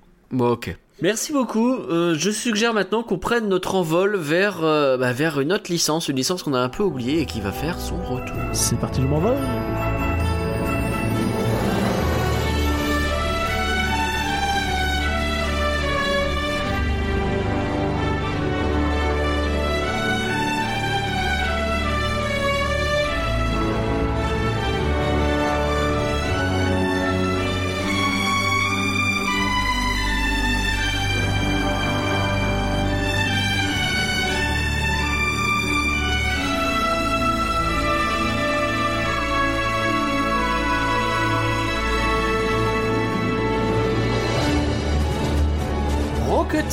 Rocketeer, Curien. Rocketeer, c'est un film dont tu parles assez souvent. Je sais que tu aimes beaucoup. Euh, la BO qu'on entend là, euh, qu'on a entendu, euh, que tu as déjà chanté pendant la chanson des Merci, on l'entend aussi à Discoveryland assez régulièrement. C'est pour ça que vous connaissez cette musique. Bah, c'est celle de Rocketeer. Et mais c'est quoi ce film exactement? Ah ouais, bah, bah, c'est un film sur un type qui trouve un jetpack euh, qui a été créé, je crois, par l'armée et euh, qui le récupère et qui euh, devient un petit peu un espèce de super héros, mais parce que c'est des comics Alors, à la base, mais euh, des, t'es des trompé, comics ça c'est. Iron Man. Bah, ça, ça- ça- ça peut y ressembler un petit peu en fait. Euh, dans dans l'esprit, ça peut y ressembler un petit peu. Euh, maintenant, il y a, il y a un côté beaucoup moins. euh, c'est plus simple entre guillemets, tu vois. Et ça se passe donc dans les années 40 pendant la guerre. Euh, Il y a toute l'esthétique qui est vraiment importante, je trouve, dans à la licence, euh, que- qui est très marquante. Et ça fait plaisir de voir des films euh, très jolis sur ces années-là. C'est un film qui a pas très bien marché au ciné à l'époque. Euh, C'est sorti en 91. qui a une BO incroyable, euh, qui que moi j'aime beaucoup. Après, euh, il a, il je trouve qu'il a peut-être des petites lacunes sur le rythme aujourd'hui ou des trucs comme ça. Mais euh, toi, tu vas me dire qu'il y a une demi-heure de trop. Mais euh, non, moi j'aime vraiment pas, beaucoup. Puis il y a un peu quelques vibes steampunk dans le dans le design, que ce soit du du, du, du héros et de des, des, des méchants, euh, sans spoiler. Hmm. Euh. Après, je crois que c'est pas un spoil. Il me semble que assez vite, tu vois qu'ils ont des espèces de zeppelins euh, assez stylés. Ah, oui. Bon. Les zeppelins, à cette époque-là, on sait qui les faisait. Euh, ok. Et ben, pourquoi on parle de Rocketeer exactement? Je crois qu'il y a eu une annonce. Euh, tout à fait. Euh, à, à- à la grande, euh, à ma grande surprise, euh, j'étais avec en vocal avec des gens ce jour-là et euh, je me suis mis à gueuler. Quoi? Ils vont faire une suite à Rocketeer? Et, euh... et euh, ils m'ont dit bon. ça va, tout le monde s'en fout. Rocketeer? Ouais, c'était un peu l'idée, c'était un peu la vibe. c'était un peu la vibe. Mais euh, en fait, on s'y attendait pas parce qu'il y avait eu, je sais pas si tu te souviens, on en avait parlé il y a un an ou deux, une série d'animation Rocketeer qui avait été annoncée pour Disney Junior, je crois. Tout à fait, avec une gamine, gamine. qui euh, récupérait le truc, etc. Je sais pas si c'est sorti finalement ça. Si c'est sorti, mais il y a eu qu'une saison, ça a pas trop marché, je pense. Ah, Euh, bah, après, en même temps, euh, compliqué. Hein. Ça, ça me paraît bizarre comme concept. euh. Bah, c'est sûr que c'est moins bien que la garde du roi lion, euh, Zukazama, euh, Zom Zom Zom. Euh, donc ça s'appelle Le Retour de l'Eurocotier. Euh, traduction littérale bien sûr de l'Eurocotier. Euh, je suis fatigué. Euh, et donc ce sera euh, a priori. Ce qui est intéressant, c'est que euh, le, le cast euh, sera assez euh, divers. Ok. Donc ça c'est plutôt une bonne nouvelle. Euh, donc, euh, à la production il y a euh, David et Jessica Oyeloyo Oyelowo, pardon, je suis désolé. Euh, voilà, donc euh, le pro, c'est écrit par euh, Ed Ricourt. Euh, voilà. Euh, et, On a une date? Je crois pas encore. Hein. Pas encore? Bon, ils ont juste annoncé qu'il y a une suite qui arrivait. Ce sera En pour tout cas, c'est Disney+. une bonne nouvelle. Ce sera pour Disney+, Ouais. oui, c'est vrai qu'on l'a pas précisé, mais oui, on entre dans une petit, un petit segment Disney+, euh, du podcast. Et euh, est-ce qu'on peut s'attendre à ce que... Enfin, ça fait quand même deux trucs euh, vis-à-vis de la licence qui relance. T'y crois, toi euh, Je sais pas, là, tu vas me dire que peut-être euh, je vais vachement vite en besogne, mais Rocketeer à Discoveryland, euh, le retour d'un truc, euh, je sais pas quoi. Bah plus que juste un stand. Un stand oui, jamais ouvert il y a un stand euh, qui est avec une roquette. Un euh, Rocket Café, non Un truc comme ça Ouais, je crois que c'est un truc comme ça, ouais.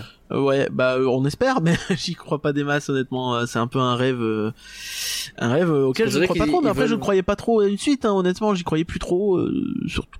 Ouais, avec- qu'ils veulent forcer le retour de cette licence un peu et qu'ils y croient, donc. Bah, je pense que c'est bien d'essayer de, des trucs.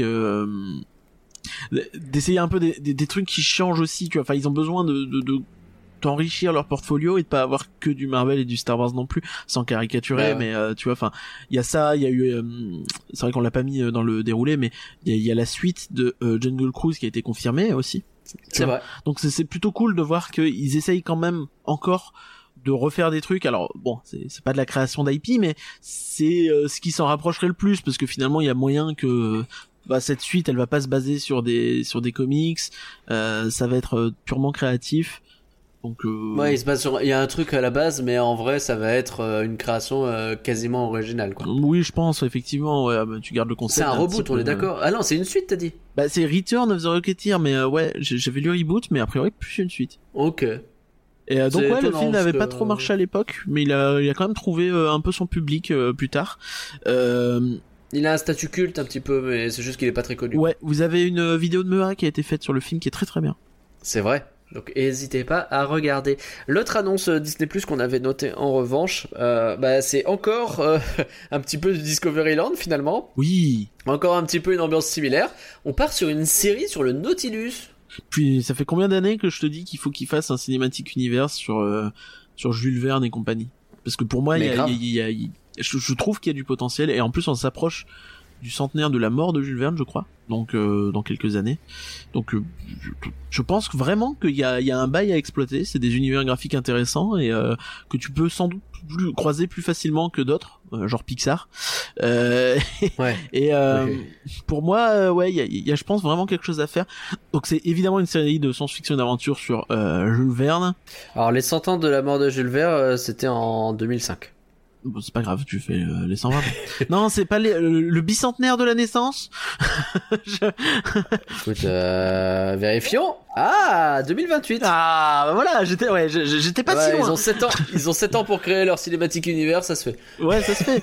euh, voilà, donc ça c'est plutôt une bonne nouvelle. Euh... Ouais, il a vécu longtemps, je suis en train de me rendre compte là, euh, quasiment 80 balais. Bah oui, bah, super. Euh, Donc euh, on parle quand même d'une série de 10 épisodes, euh, repassé à Marvel. Euh, Et donc c'est basé sur le Nautilus quand on va suivre le capitaine Nemo et compagnie. c'est ça a priori comme le film de 19 des années euh, 50. Euh, Le fameux que t'avais déjà recommandé d'ailleurs et qui est sur Disney+. oui, qui est, qui, qui est excellent, euh, vraiment. Je recommande vraiment. Il a pas trop vieilli pour un film des années 50.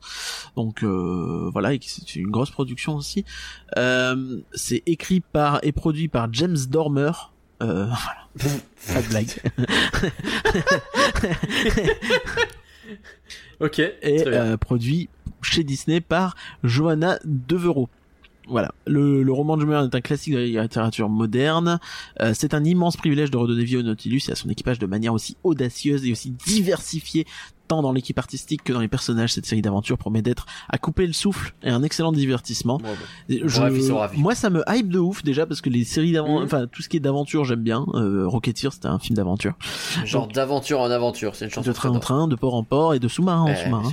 Euh, et euh, donc euh, ouais ouais non mais je trouve ça ça, peut être cool parce que Nemo c'est vrai que c'est un c'est un petit connard euh, c'est c'est c'est un peu le capitaine Nemo Oui. c'est Tony Stark mais en bien Ah ouais. Euh, je- Euh, ok. non, mais il y a, y a vraiment moyen d'en faire un truc super, je pense. Su- Surtout si, euh, Tu deux vois, références à Iron Man en deux shows dont on parle. Quoi. oui, euh, c'est vrai. Et euh, mais mais je pense qu'il y a vraiment moyen de, de faire quelque chose de très cool. 10 épisodes, euh, ça, ça, ça donne la possibilité de s'écarter peut-être un peu du roman pour rajouter un côté aventure. Euh, on, on imagine aussi qu'ils vont peut-être effacer les, les côtés un peu glissants, un peu Monsieur Cannibal sur les bords du film. Mais bon, Aïe. euh, bah, euh. Donc on, croise bon. les doigts. On a euh, hâte de voir ça. On a hâte de voir ça. Et en attendant, eh ben, Curien, on va rester dans euh, cet univers un peu steampunk. Euh, C'est on va dire, parler. c'est terrible. C'est complètement le thème et on va parler. On va partir à Fantasyland. Ici, dans les couloirs de l'hôtel Charles Lindbergh, des rumeurs circulent sur Fly. On parle d'un miracle de la technique qui éclipsera tout ce qui précédait. La tension atteint son paroxysme, alors que nous attendons avec impatience à nous abandonner à cette force légendaire dont tout le monde parle. Nous nous sentons comme des pionniers à l'aube d'une nouvelle ère de l'aviation.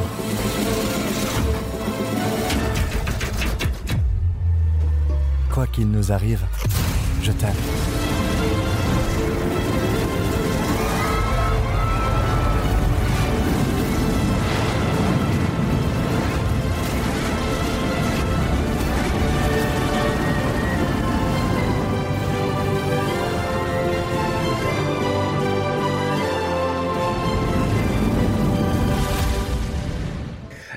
Curien, parce qu'on en revient finalement. hein, C'était il y a, il y a moins d'une semaine euh, qu'on était sur la route du retour de, de notre grand road trip. Alors vous avez eu le droit à un épisode un peu chelou euh, où on a fait un quiz depuis là-bas.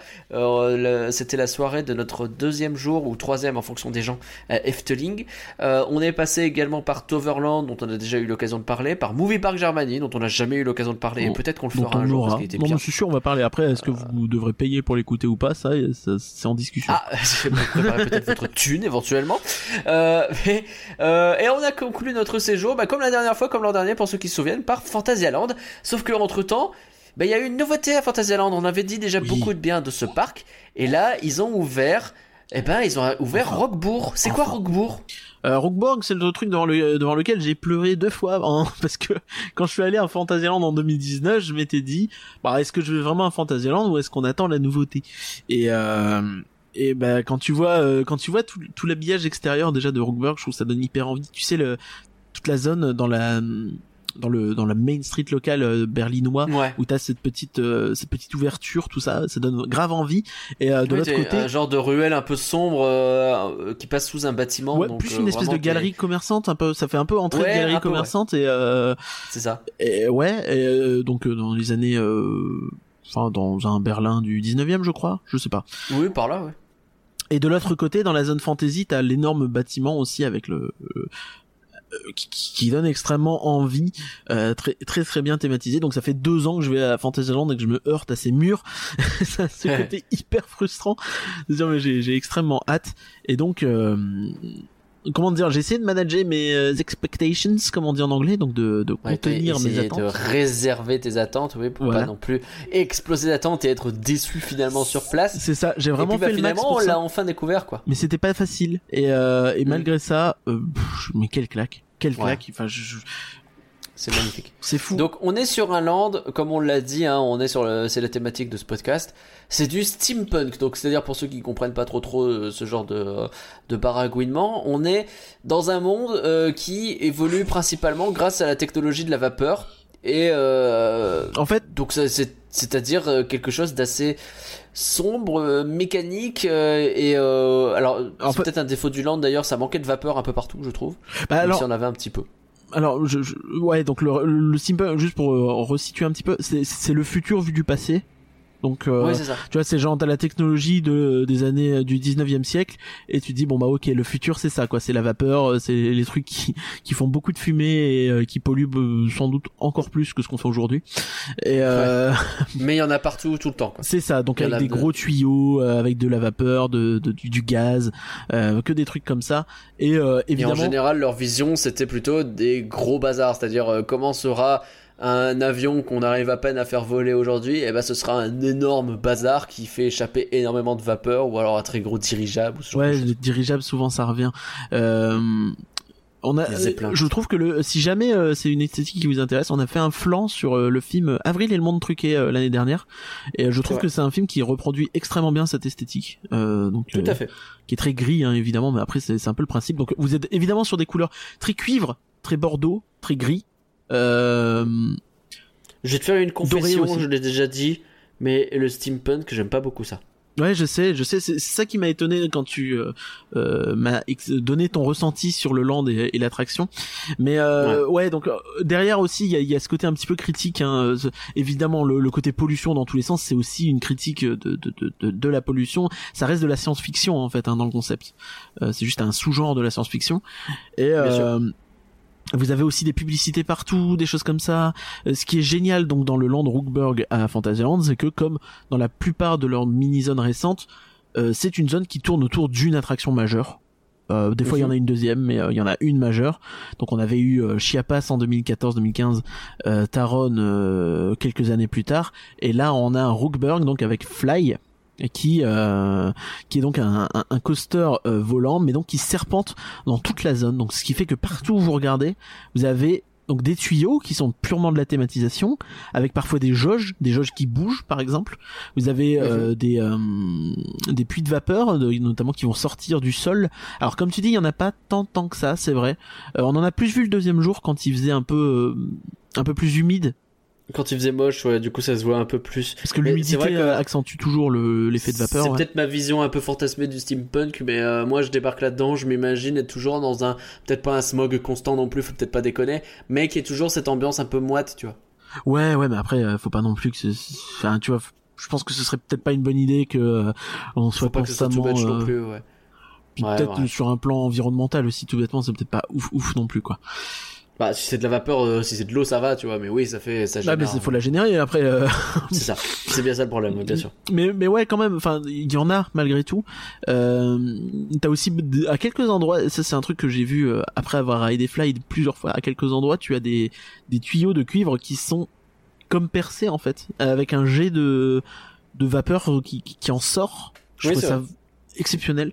Et donc Ouais, donc partout où tu regardes, quand t'es dans le truc, tu vois vraiment des tuyaux, euh, les rails de fly qui se fondent comme, euh, pour ceux qui y sont déjà allés, comme Taron euh, un peu plus loin. En fait, les rails deviennent un élément de thématisation. Ils sont trop forts là-dessus, c'est que tu pourrais te dire avoir des rails apparents comme ça, c'est un peu dégueulasse. euh, voilà, euh, nous. euh, Ouais, parce que c'est vraiment le coaster, il passe au milieu, donc tu rentres au-dessus de toi, tu vas voir le rail du coaster, il passe à droite, il passe à gauche. Dès que tu me poses quelque, quelque part, il y a un rail de coaster, quoi. Donc imaginez-vous regarder la, la montagne de, de Big Thunder Mountain, sauf que plutôt que d'avoir les rails du chemin de fer telles qu'elles sont posées au sol, quoi, bah, tout vous les avez qui passent en l'air, tout Ouais. autour, ils passent autour de la montagne, etc. Là, c'est littéralement ce qui se passe. Sauf que la couleur des rails et l'intégration qui est faite dans le décor, la couleur du décor autour, etc., fait que, bah non, c'est le décor, c'est les rails, c'est normal en fait. C'est pas choquant. ça fait totalement partie. Parce que Fly, c'est un service de, de transport, en fait, dans l'univers. Ouais. Euh, c'est euh, également... C'est un, un coaster qui est très long. Hein. Il fait 1 km 236 mètres. Je crois que c'est un des flying coasters les plus longs. Et surtout, il est euh, dans une zone très petite en fait. C'est ça qui est Mm. affolant en fait, c'est que la zone est vraiment minuscule, mais comme d'habitude, ils arrivent à faire en sorte à donner l'illusion que c'est plus grand que ce que c'est. Euh, C'est un avec- Tardis leur parc, hein, vraiment. hein. Vous entrez dans ce truc euh, et euh, vous dites euh, ah it looks bigger in the inside. Oui, c'est c'est constamment ça partout euh, Fantasyland. Pour ceux qui ont la ref. C'est ouais ouais c'est c'est c'est ça c'est vraiment la folie et je trouve que dans Rugburg c'est encore pire euh, puisque t'as des grands bâtiments tout ça et euh, donc on va on va on va peut-être parler un petit peu de ce qu'il y a autour déjà donc euh, outre le land qui est, qui est absolument euh, absolument magnifique et hyper immersif euh, tu as plusieurs euh, plusieurs propositions dedans tu as euh, notamment une boutique une boutique de une chocolaterie et euh, cho- chocolaterie confiserie voilà Ouais. donc toujours très steampunk, très joli, très très intéressante. Le, le chocolat avait l'air euh, vraiment stylé, c'est assez original. C'est assez ouf que rien comme une bête confiserie où ils te mettent, c'est littéralement des bonbons Haribo. Hein. Ouais, ouais. Alors, il y a, il y, a, y a des chocolats un peu particuliers plus loin, mais les bonbons qu'il y a, c'est des bonbons Haribo. Ils t'ont tout mis ça dans des, des, des genres de tubes un peu steampunk, etc. Et ça a l'air trop rigolo de les prendre, et t'achètes des bons becs. Tout le monde a acheté des bons becs dans le groupe. hein. Oui, oui, oui, c'est ça. Mais c'est vraiment la théma qui fait le truc, hein, parce que des distributeurs Ouais. comme ça, t'en as, ça existe, tu vois, en France aussi. Je crois que même qu'il y en avait à DLP à une époque. Mhm. Je- si ça se trouve, il y en a même encore. Je ne sais même pas, j'y veux jamais Oui, c'est à fort possible, ouais. Mais euh, c'est la théma steam- steampunk qui rend le truc vraiment réussi en fait. Parce que juste Bah tu ouais. te dis mais j'ai l'impression de jouer avec des leviers en cuivre et des vieux machins quoi. Et en fait pas du tout hein, mais euh, c'est T'es en train d'acheter des, des Schtroumpfs Haribo, quoi. C'est y a rien de plus basique. oui c'est ça. Et de- mais ouais c'est vraiment trop cool. Euh, J'en ai eu pour 8 balles de bonbons, ce qui est quand même quelque chose. Euh, mais euh, mais ouais donc t'as ça qui est très très bien et euh, tu as aussi le, le resto. Le resto qui est hallucinant parce que nous quand on est rentré dedans, je sais pas pourquoi, mais on a tous été surpris par la taille parce qu'en en fait la zone est tellement petite que tu te dis bon le resto il va pas être grand. Ça va être comme la, la taverne de, de Clue Game, donc de la zone de Taronne qui est, qui est très petite. Oui, et en fait non, c'est gigantesque. Ouais, ouais c'est énorme effectivement, avec un aspect un peu cantine, mais en fait c'est voulu parce que bah ouais, c'est t'imagines bien les gens qui travaillent là, tu vois, qui euh, viennent se restaurer euh, entre deux Ou les voyageurs. euh, ou les voyageurs, ouais, tout à fait.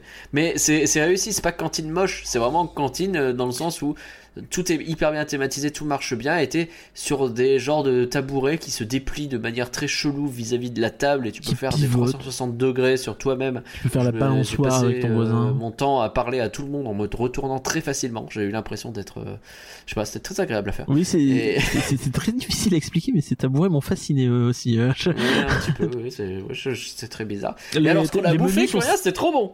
Et, et les menus sont, enfin le menu allemand est euh, sur un journal. Oui, C'est génial. Le- un journal et euh, t'as ton menu et c'est, Il y a des éléments de l'or en plus qu'il faut que je, je traduise pour voir un peu euh, ce que ça donne, parce que tu peux repartir avec en plus. Et, euh, et ouais, c'est vraiment magnifique. Tes plats sont dessinés en plus, c'est trop sympa. Et donc ouais, leur plat, leur, leur plat signature un peu, c'est la pelletée de frites. Oui, c'est génial. C'est-à-dire que littéralement, hein, le, le- le plat principal de ce truc-là, c'est les frites. Donc, euh, et quand on parle d'une pelletée, ça porte bien son nom. Il vient avec un énorme machin qui ressemble à une grosse pelle. euh, Dans laquelle il y a plein de frites, alors t'en as plein de sortes différentes. euh, avec euh, moi j'ai eu un œuf dessus et puis des, herbes de Provence, je crois, ou des choses comme ça. Et il y a plusieurs catégories possibles. Et sur ce truc-là, il y a écrit en dessous, c'est fourni avec deux petits burgers en supplément. C'est genre Oui. ils sont fournis avec les, les, les- burgers, c'est l'accompagnement en fait. Et quand ils disent mini burgers, ils sont pas petits du tout. Hein. C'est des burgers de taille, je dirais moyenne au minimum. hein. Ouais, c'est euh, des burgers- bien consistant. C'est pas des burgers de brasserie, c'est un petit peu plus petit, mais c'est pas, ouais, t'es sur un, c'est pas à 280 McDo, tu vois, c'est, mais c'est euh, quand même un de bons burgers, quoi. Et euh, ce qui est plutôt rigolo, c'est qu'ils sont vides, ils sont servis avec des vrais- du vrai bœuf, c'est pas du steak haché, je crois, dedans. Oui, c'est vrai. Donc ça c'est très cool. Euh, steak haché le faux Et bœuf. te donnent un petit, euh, des petits, euh, des petits ramequins Pas qui mal te de permettent de faire ouais. tes burgers un peu comme tu veux. Ouais, tu peux mettre des poivrons, euh, des, des tomates, des, euh, de- de- Des oignons, etc. En fait, ça dépend de- du type de pelleté que t'as pris, je crois. Ah peut-être ouais c'est possible. Mais euh, mais en tout cas c'est c'est vraiment euh, vraiment très cool. Euh, bon c'est pas c'est pas donné non plus hein faut faut bien on n'est pas sur un fast food du tout. Euh, c'est euh, le- Après, ce plat là il est euh, à t'as- 25 balles environ. Euh, Ouais, mais tu prends pas de dessert euh, oui. derrière. ah donc, bah euh, non non non clairement pas non.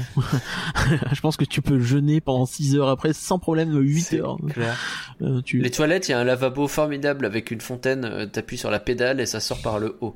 C'est écologiquement très euh, discutable, c'est euh, visuellement magnifique. Ouais. euh, mais t'as pas mal d'autres trucs aussi qui sont servis. Il y a pas juste des burgers, il y a des pâtes qui sont apparemment excellentes. Euh, tous ceux qui en ont pris ont pareil. trouvé ça euh, très bon. Pareil, très bien servi. Sauf une personne, mais qui n'aimait pas les ingrédients qui étaient dedans, euh, ça arrive. Eh ben, il faut lire ce qu'on commande. Euh, Un peu trop d'ail, a priori. Coup dur pour le vampire. Mais euh, donc ouais non mais vraiment non, non, mais vraiment c'est assez génial. En plus ce que j'aime bien dans ce truc dans ce resto c'est que tu pourrais dire que c'est un défaut mais ça ne l'est pas. C'est que t'entends toujours fly. Tu sais il y a ce côté vraiment très immersif du tu te sens vraiment dans une ville côté, ouais. où il y a le, le moyen de transport qui te fait un peu un boucan du diable à côté. Ok c'est pas un Ouais. bruit assourdissant hein mais mais tu Non, l'entends. au contraire, il est assez. C'est- un peu discret, mais tu l'entends, quoi. Et du coup, ouais, c'est comme euh, il y a un train qui passerait dans une gare, quoi. C'est ça ouais c'est vraiment extrêmement immersif c'est assez génial. Et tu le vois vraiment par une fenêtre, tu le vois passer un peu, il passe devant d'un seul coup très vite, et puis c'est tout, il est parti, quoi. De toute façon, les rails passent tellement partout que t'es obligé de le voir, donc. euh. Absolument. Et euh, par ailleurs, D'ailleurs, tu le vois aussi depuis la confiserie, ils ont laissé un- une ouverture au plafond et tu regardes, t'as un tout petit carreau et Fly passe par. Mais j'ai même pas vu. Ah si, Je suis dégoûté. Je te mais a- promets, pas loin de la caisse. Ce qui, est, ce qui est très bien aussi dans ce land, c'est qu'il y a vraiment beaucoup de petits recoins. Euh, là, t'as parlé des toilettes du truc. Les toilettes du land aussi sont géniales, euh, avec un, un lavabo qui fait euh, euh, 3 mètres de profondeur, je crois, ou un truc comme ça. Enfin, c'est vraiment des trucs qui très over the top. Et je suis pas forcément très client des des, des toilettes Des archi toilettes thématisées, mais je trouve que là, c'est vraiment, vraiment super, quoi. Donc euh, voilà, je suis pas objectif, mais euh, c'est pas grave. Alors a priori, il y avait aussi un stand où tu pouvais récupérer du burger à l'extérieur, mais on l'a pas testé parce qu'on a fait directement le resto. Oui, et plus fast food, ok. Euh, mais ouais, t'as pas mal de petits recoins aussi d'endroits à, à voir. En fait, toute la toute la déco, tu peux y aller. En fait, tu peux aller en dessous. Mm. Euh, là, le rail qui passe au-dessus. Il y a plein, plein, plein de photos à faire. C'est génial. Euh, ça. ouais, c'est vraiment c'est vraiment une claque le, le land. Est-ce qu'on passe à l'attraction peut-être? Euh, juste peut-être mentionner l'hôtel qui est à côté. On n'a pas pu rentrer dedans, mais il y a l'hôtel Lindbergh qui est là. Et il est un peu particulier. Alors il est très joli à l'extérieur, mais euh, je crois qu'il est un peu particulier dans, sa, dans son concept. Absolument, ouais. Donc déjà, le, je crois que tu peux que le réserver en mode, euh, c'est un forfait. Donc c'est un forfait effectivement que tu vas payer pour une ou deux personnes. C'est des chambres de deux personnes, de deux lits simples que tu ne peux pas déplacer et qui ne sont pas collés. Donc ça, il faut bien comprendre parce que euh, tu es dans une espèce de cabine euh, d'aviateur, on va dire très très très dans un délire vraiment steampunk où euh, voilà les, les lits sont collés au mur et toi t'es aux, aux extrémités de la capsule. Les, les chambres sont extrêmement petites pour le coup. Et donc, donc, dans ton forfait que tu vas payer entre 295 et 450 euros, 295 c'est euh, une personne entre le dimanche et le jeudi, euh, 450 c'est euh, du vendredi, euh, le vendredi, arrivé vendredi ou samedi, deux personnes. Donc en réalité c'est même pas excessivement cher. hein. Donc parce Non, que qu'est-ce que tu as dans ce forfait? Tu as euh, l'entrée exclusive à l'hôtel bien sûr. Donc dormir comme un véritable aéronaute dans une cabine d'aéronaute. Tu as la carte d'embarquement de Fantasyland, donc euh, tu rentres par euh, l'hôtel dans le parc. Euh, non, pardon, excuse-moi, c'est juste mal traduit, il y a une faute. Euh, donc c'est- tu rentres dans le parc, tu as deux jours d'entrée dans le parc, donc inclus. Ok. Euh, tu as euh, un fast-pass euh, pour fly par jour. Ah ok, stylé. Tu as un dîner à trois plats dans le restaurant Urwerk, donc celui dont on vient de parler. À trois plats? Un dîner à trois plats délicieux, donc un dîner à trois plats délicieux. Donc je ne sais pas comment ça marche exactement. bah, T'as intérêt à pas avoir mangé de la semaine. hein. Non, mais après c'est c'est peut-être une sélection particulière, tu vois, je, je ne sais pas. Ah Tu as le petit déjeuner qui est inclus toujours à ce resto. Ok. Donc tu as l'entrée privée au parc depuis l'hôtel. Et tu as euh, une entrée exclusive au bar 1919 qui est dans le land et qui est réservé euh, donc aux résidents de l'hôtel.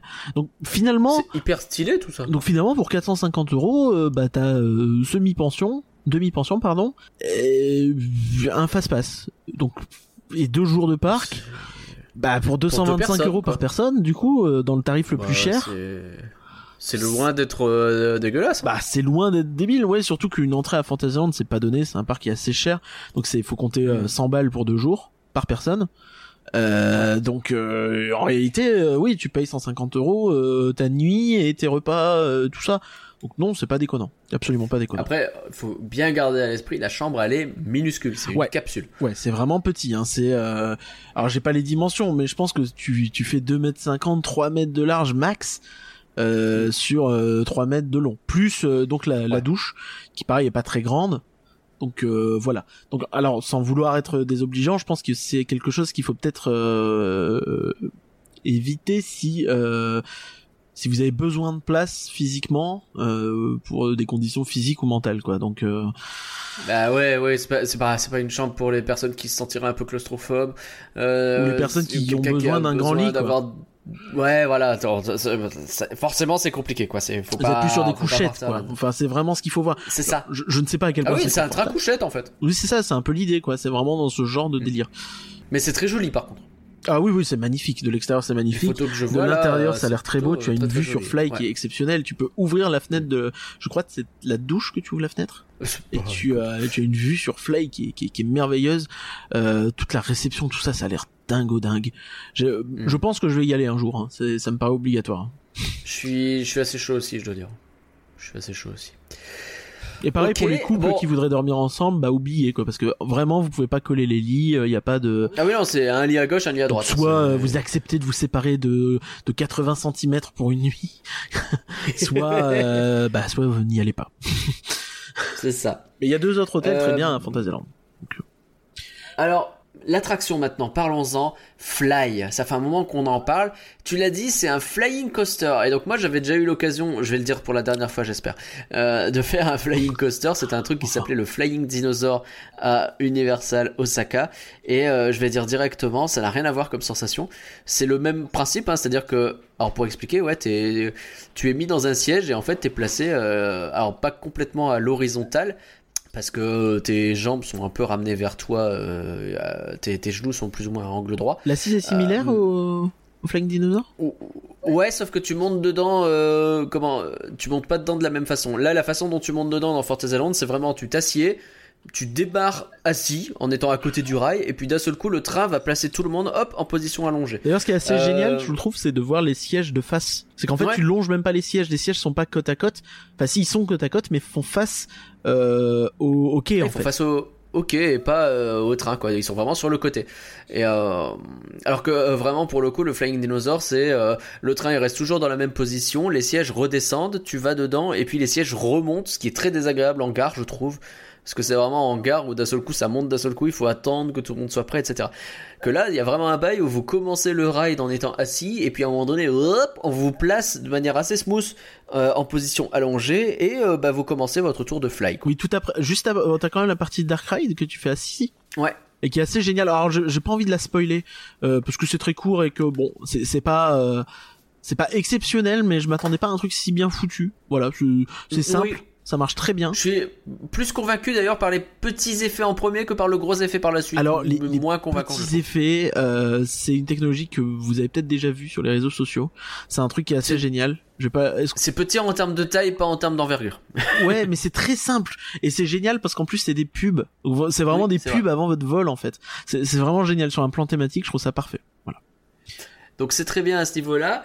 Et là où je voulais en venir, c'est donc la comparaison avec le Flying Dinosaur, c'est que le Flying Dinosaur c'est un coaster, tu vois. C'est-à-dire que tu rentres dans le truc, euh, la promesse c'est, euh, bah t'es un dinosaure qui vole au-dessus euh, des gens et c'est Jurassic Park, tu vois. Hein, c'est dans une thème, euh, c'est dans une zone Jurassic Park. Sauf que la réalité c'est que bah tu vas passer vaguement au-dessus des allées, qu'il y a très peu de choses Jurassic Park. La thématisation du machin c'est vraiment le hangar, tu sais, au début du film que tu vois vaguement le, c'est le quai euh, dans lequel il y a les caisses à dinosaures, t'es là quoi. Donc c'est pas thématisé, tu vois, c'est quasiment rien. Et bah c'est euh, des rails bleus sur lesquels euh, tu passes en dessous en étant allongé et tu passes au-dessus des allées et il y a pas de trucs comme ça. Et surtout ça va vite avec des inversions assez balèzes qui font que tu ressens très fortement le fait d'être allongé. Et euh, j'ai, j'ai, je garde le souvenir cuisant tu sais de ce sentiment du sang qui te monte à la tête très lentement parce que t'as ce, ce looping qui prend du temps à faire pour te euh, mettre alors que tu fais en étant allongé et que donc tu sais tu le ressens bien quoi. Donc c'est vraiment un coaster pour avoir des sensations fortes. Fly c'est pas le cas Ouais, c'est assez rigolo parce que jusque là, tu, tu me parlais du Flying Dinosaur comme si c'était ton coaster préféré. Euh, Pendant très longtemps, t'as fait ça. Et euh, ah mais parce qu'il est génial le Ah oui, Flying non, je Dinosaur c'est vraiment hein. euh, en termes de sensations c'est formidable à faire aussi mais on sent quand même que voilà, il y a eu un shift. ouais ouais, donc euh, ouais, Fly c'est donc alors c'est pas le même constructeur. Je, je vais regarder vite fait le Flying Dinosaur ce que fait, mais en tout cas Fly c'est euh, un, un coaster de chez Vekoma. Donc c'est- c'est pas étonnant que tu l'aimes. Euh, boss donc c'est leur tout premier coaster euh, flying. Et euh, et voilà quoi. Donc c'est euh, c'est- Vekoma, si on est- doit rappeler, c'est eux qui euh, ont fait notamment euh, bah, Space Mountain et Rock'n'Roller Coaster. Et euh, ils ont fait énormément de coasters euh, à l'époque aussi qui euh, aujourd'hui vibrent beaucoup. Ouais, ils ont fait les boomerangs notamment, ils sont très connus pour tous les boomerangs. Si vous avez un boomerang quelque part, euh, donc euh, ces coasters qui partent en arrière et repartent en avant avant de repartir en arrière. Sur, euh, c'est presque toujours eux. Euh, donc ça c'est assez euh, assez emblématique. Et depuis quelques années, ils sont ils commencent à faire des trucs vraiment de qualité. T'as t'as Raik aussi à Fantasyland, tu vois, qui est un un, un boomerang familial qui marche plutôt bien. Qui est pas euh, Ouais. l'attraction du siècle, hein, mais mais qui marche bien. Non, mais ça marche bien. Et, euh, et donc là, euh, oui, avec Fly, c'est c'est vraiment leur prototype. Encore une fois, Fantasyland qui fait dans le prototype, c'est des fous furieux. Euh, c'est pas un, c'est pas un énorme groupe, hein, c'est un, parc relativement indépendant. Euh, c'est le plus long euh, flying coaster au monde. Il est plus long Ouais. que le Flying Dinosaur. Il fait euh, Bah, je suis pas étonné. il fait 100 mètres de plus. Et euh, il est, moins étonné. rapide par contre. Hein, le Flying Dinosaur, comme tu dis, vraiment sur la sensation à 100 km/h. Celui-ci c'est 78. Donc ce qui finalement Ouais. peut paraître, c'est des chiffres de presque un coaster familial en fait, presque, hein, parce qu'un coaster en bois à Mais 78 ouais. km/h tu le sens. Mais euh, Oui. en termes de, de vitesse, c'est- pas exceptionnel. Pourquoi? Bah parce que ils veulent que tu profites de la vue. C'est ça. Et au- euh, au-delà de la vue, c'est même de la sensation. Et non pas des Ouais. sensations, mais de la sensation, quoi. Du fait d'être, bah, ok. Là, t'es parti pour, je sais pas combien de temps ça dure, peut-être une minute trente, peut-être deux minutes. Bah, de vol, quoi. La promesse, elle est là et elle est tenue. Là où le Flying Dinosaur, il te met dans une position de vol et il en profite pour en faire un coaster euh, assez balèze sur le sujet qui va te faire découvrir des sensations dans ton corps que tu connaissais pas. Et donc, c'est aussi assez rigolo à faire. Là, on est sur une idée complètement différente. C'est bah non, on va te mettre allongé et tu vas voler à travers un land magnifique et tu vas découvrir ce que c'est que voler, quoi. C'est ça. T'es Superman. C'est 1 minute 50. Tu as deux launches. Ouais. Donc deux projections d'un seul coup. Ouais, Ouais. deux De projections qui, propulsion, pardon. qui, qui sont pas extrêmement rapides. Encore une fois, hein, c'est pas. euh, Non. et, et- et finalement, tant mieux en fait. Euh, et euh, et tu- Beaucoup disaient euh, dans le groupe que le, la deuxième propulsion, souvent, tu la sens même pas. hein. Et Moi, Oui, j'ai des moments où oui, euh, tu tu sens- te rends pas compte quand c'est. tu, tu, tu te sens plus que c'est une euh, bah, pour pas perdre trop de vitesse quoi. Enfin c'est presque le ça. ressenti en fait. Mais euh, Faut pas que ça freine, donc euh, on réaccélère un petit coup. Quoi. mais ce qu'il faut se rendre compte c'est que 1 minute 50 sans le donc sans la partie lift sans attente finalement, Oui, tu c'est pas mal en fait. vraiment C'est assez long. constamment en vitesse. Ouais. L'attraction paraît assez longue je trouve et c'est ça qui est assez génial Ah, parce grave. que tu tu prends du plaisir vraiment tout le long. Euh, et donc t'as deux inversions dedans, deux deux tire-bouchons qui euh, j'ai- j'ai- T'as l'impression que c'est des vrilles quand t'es c'est dedans. exceptionnel, c'est fabuleux. Je vraiment c'est euh, les des, des trucs, je sais pas comment expliquer. Je, je, je trouve ça vraiment bluffant en fait.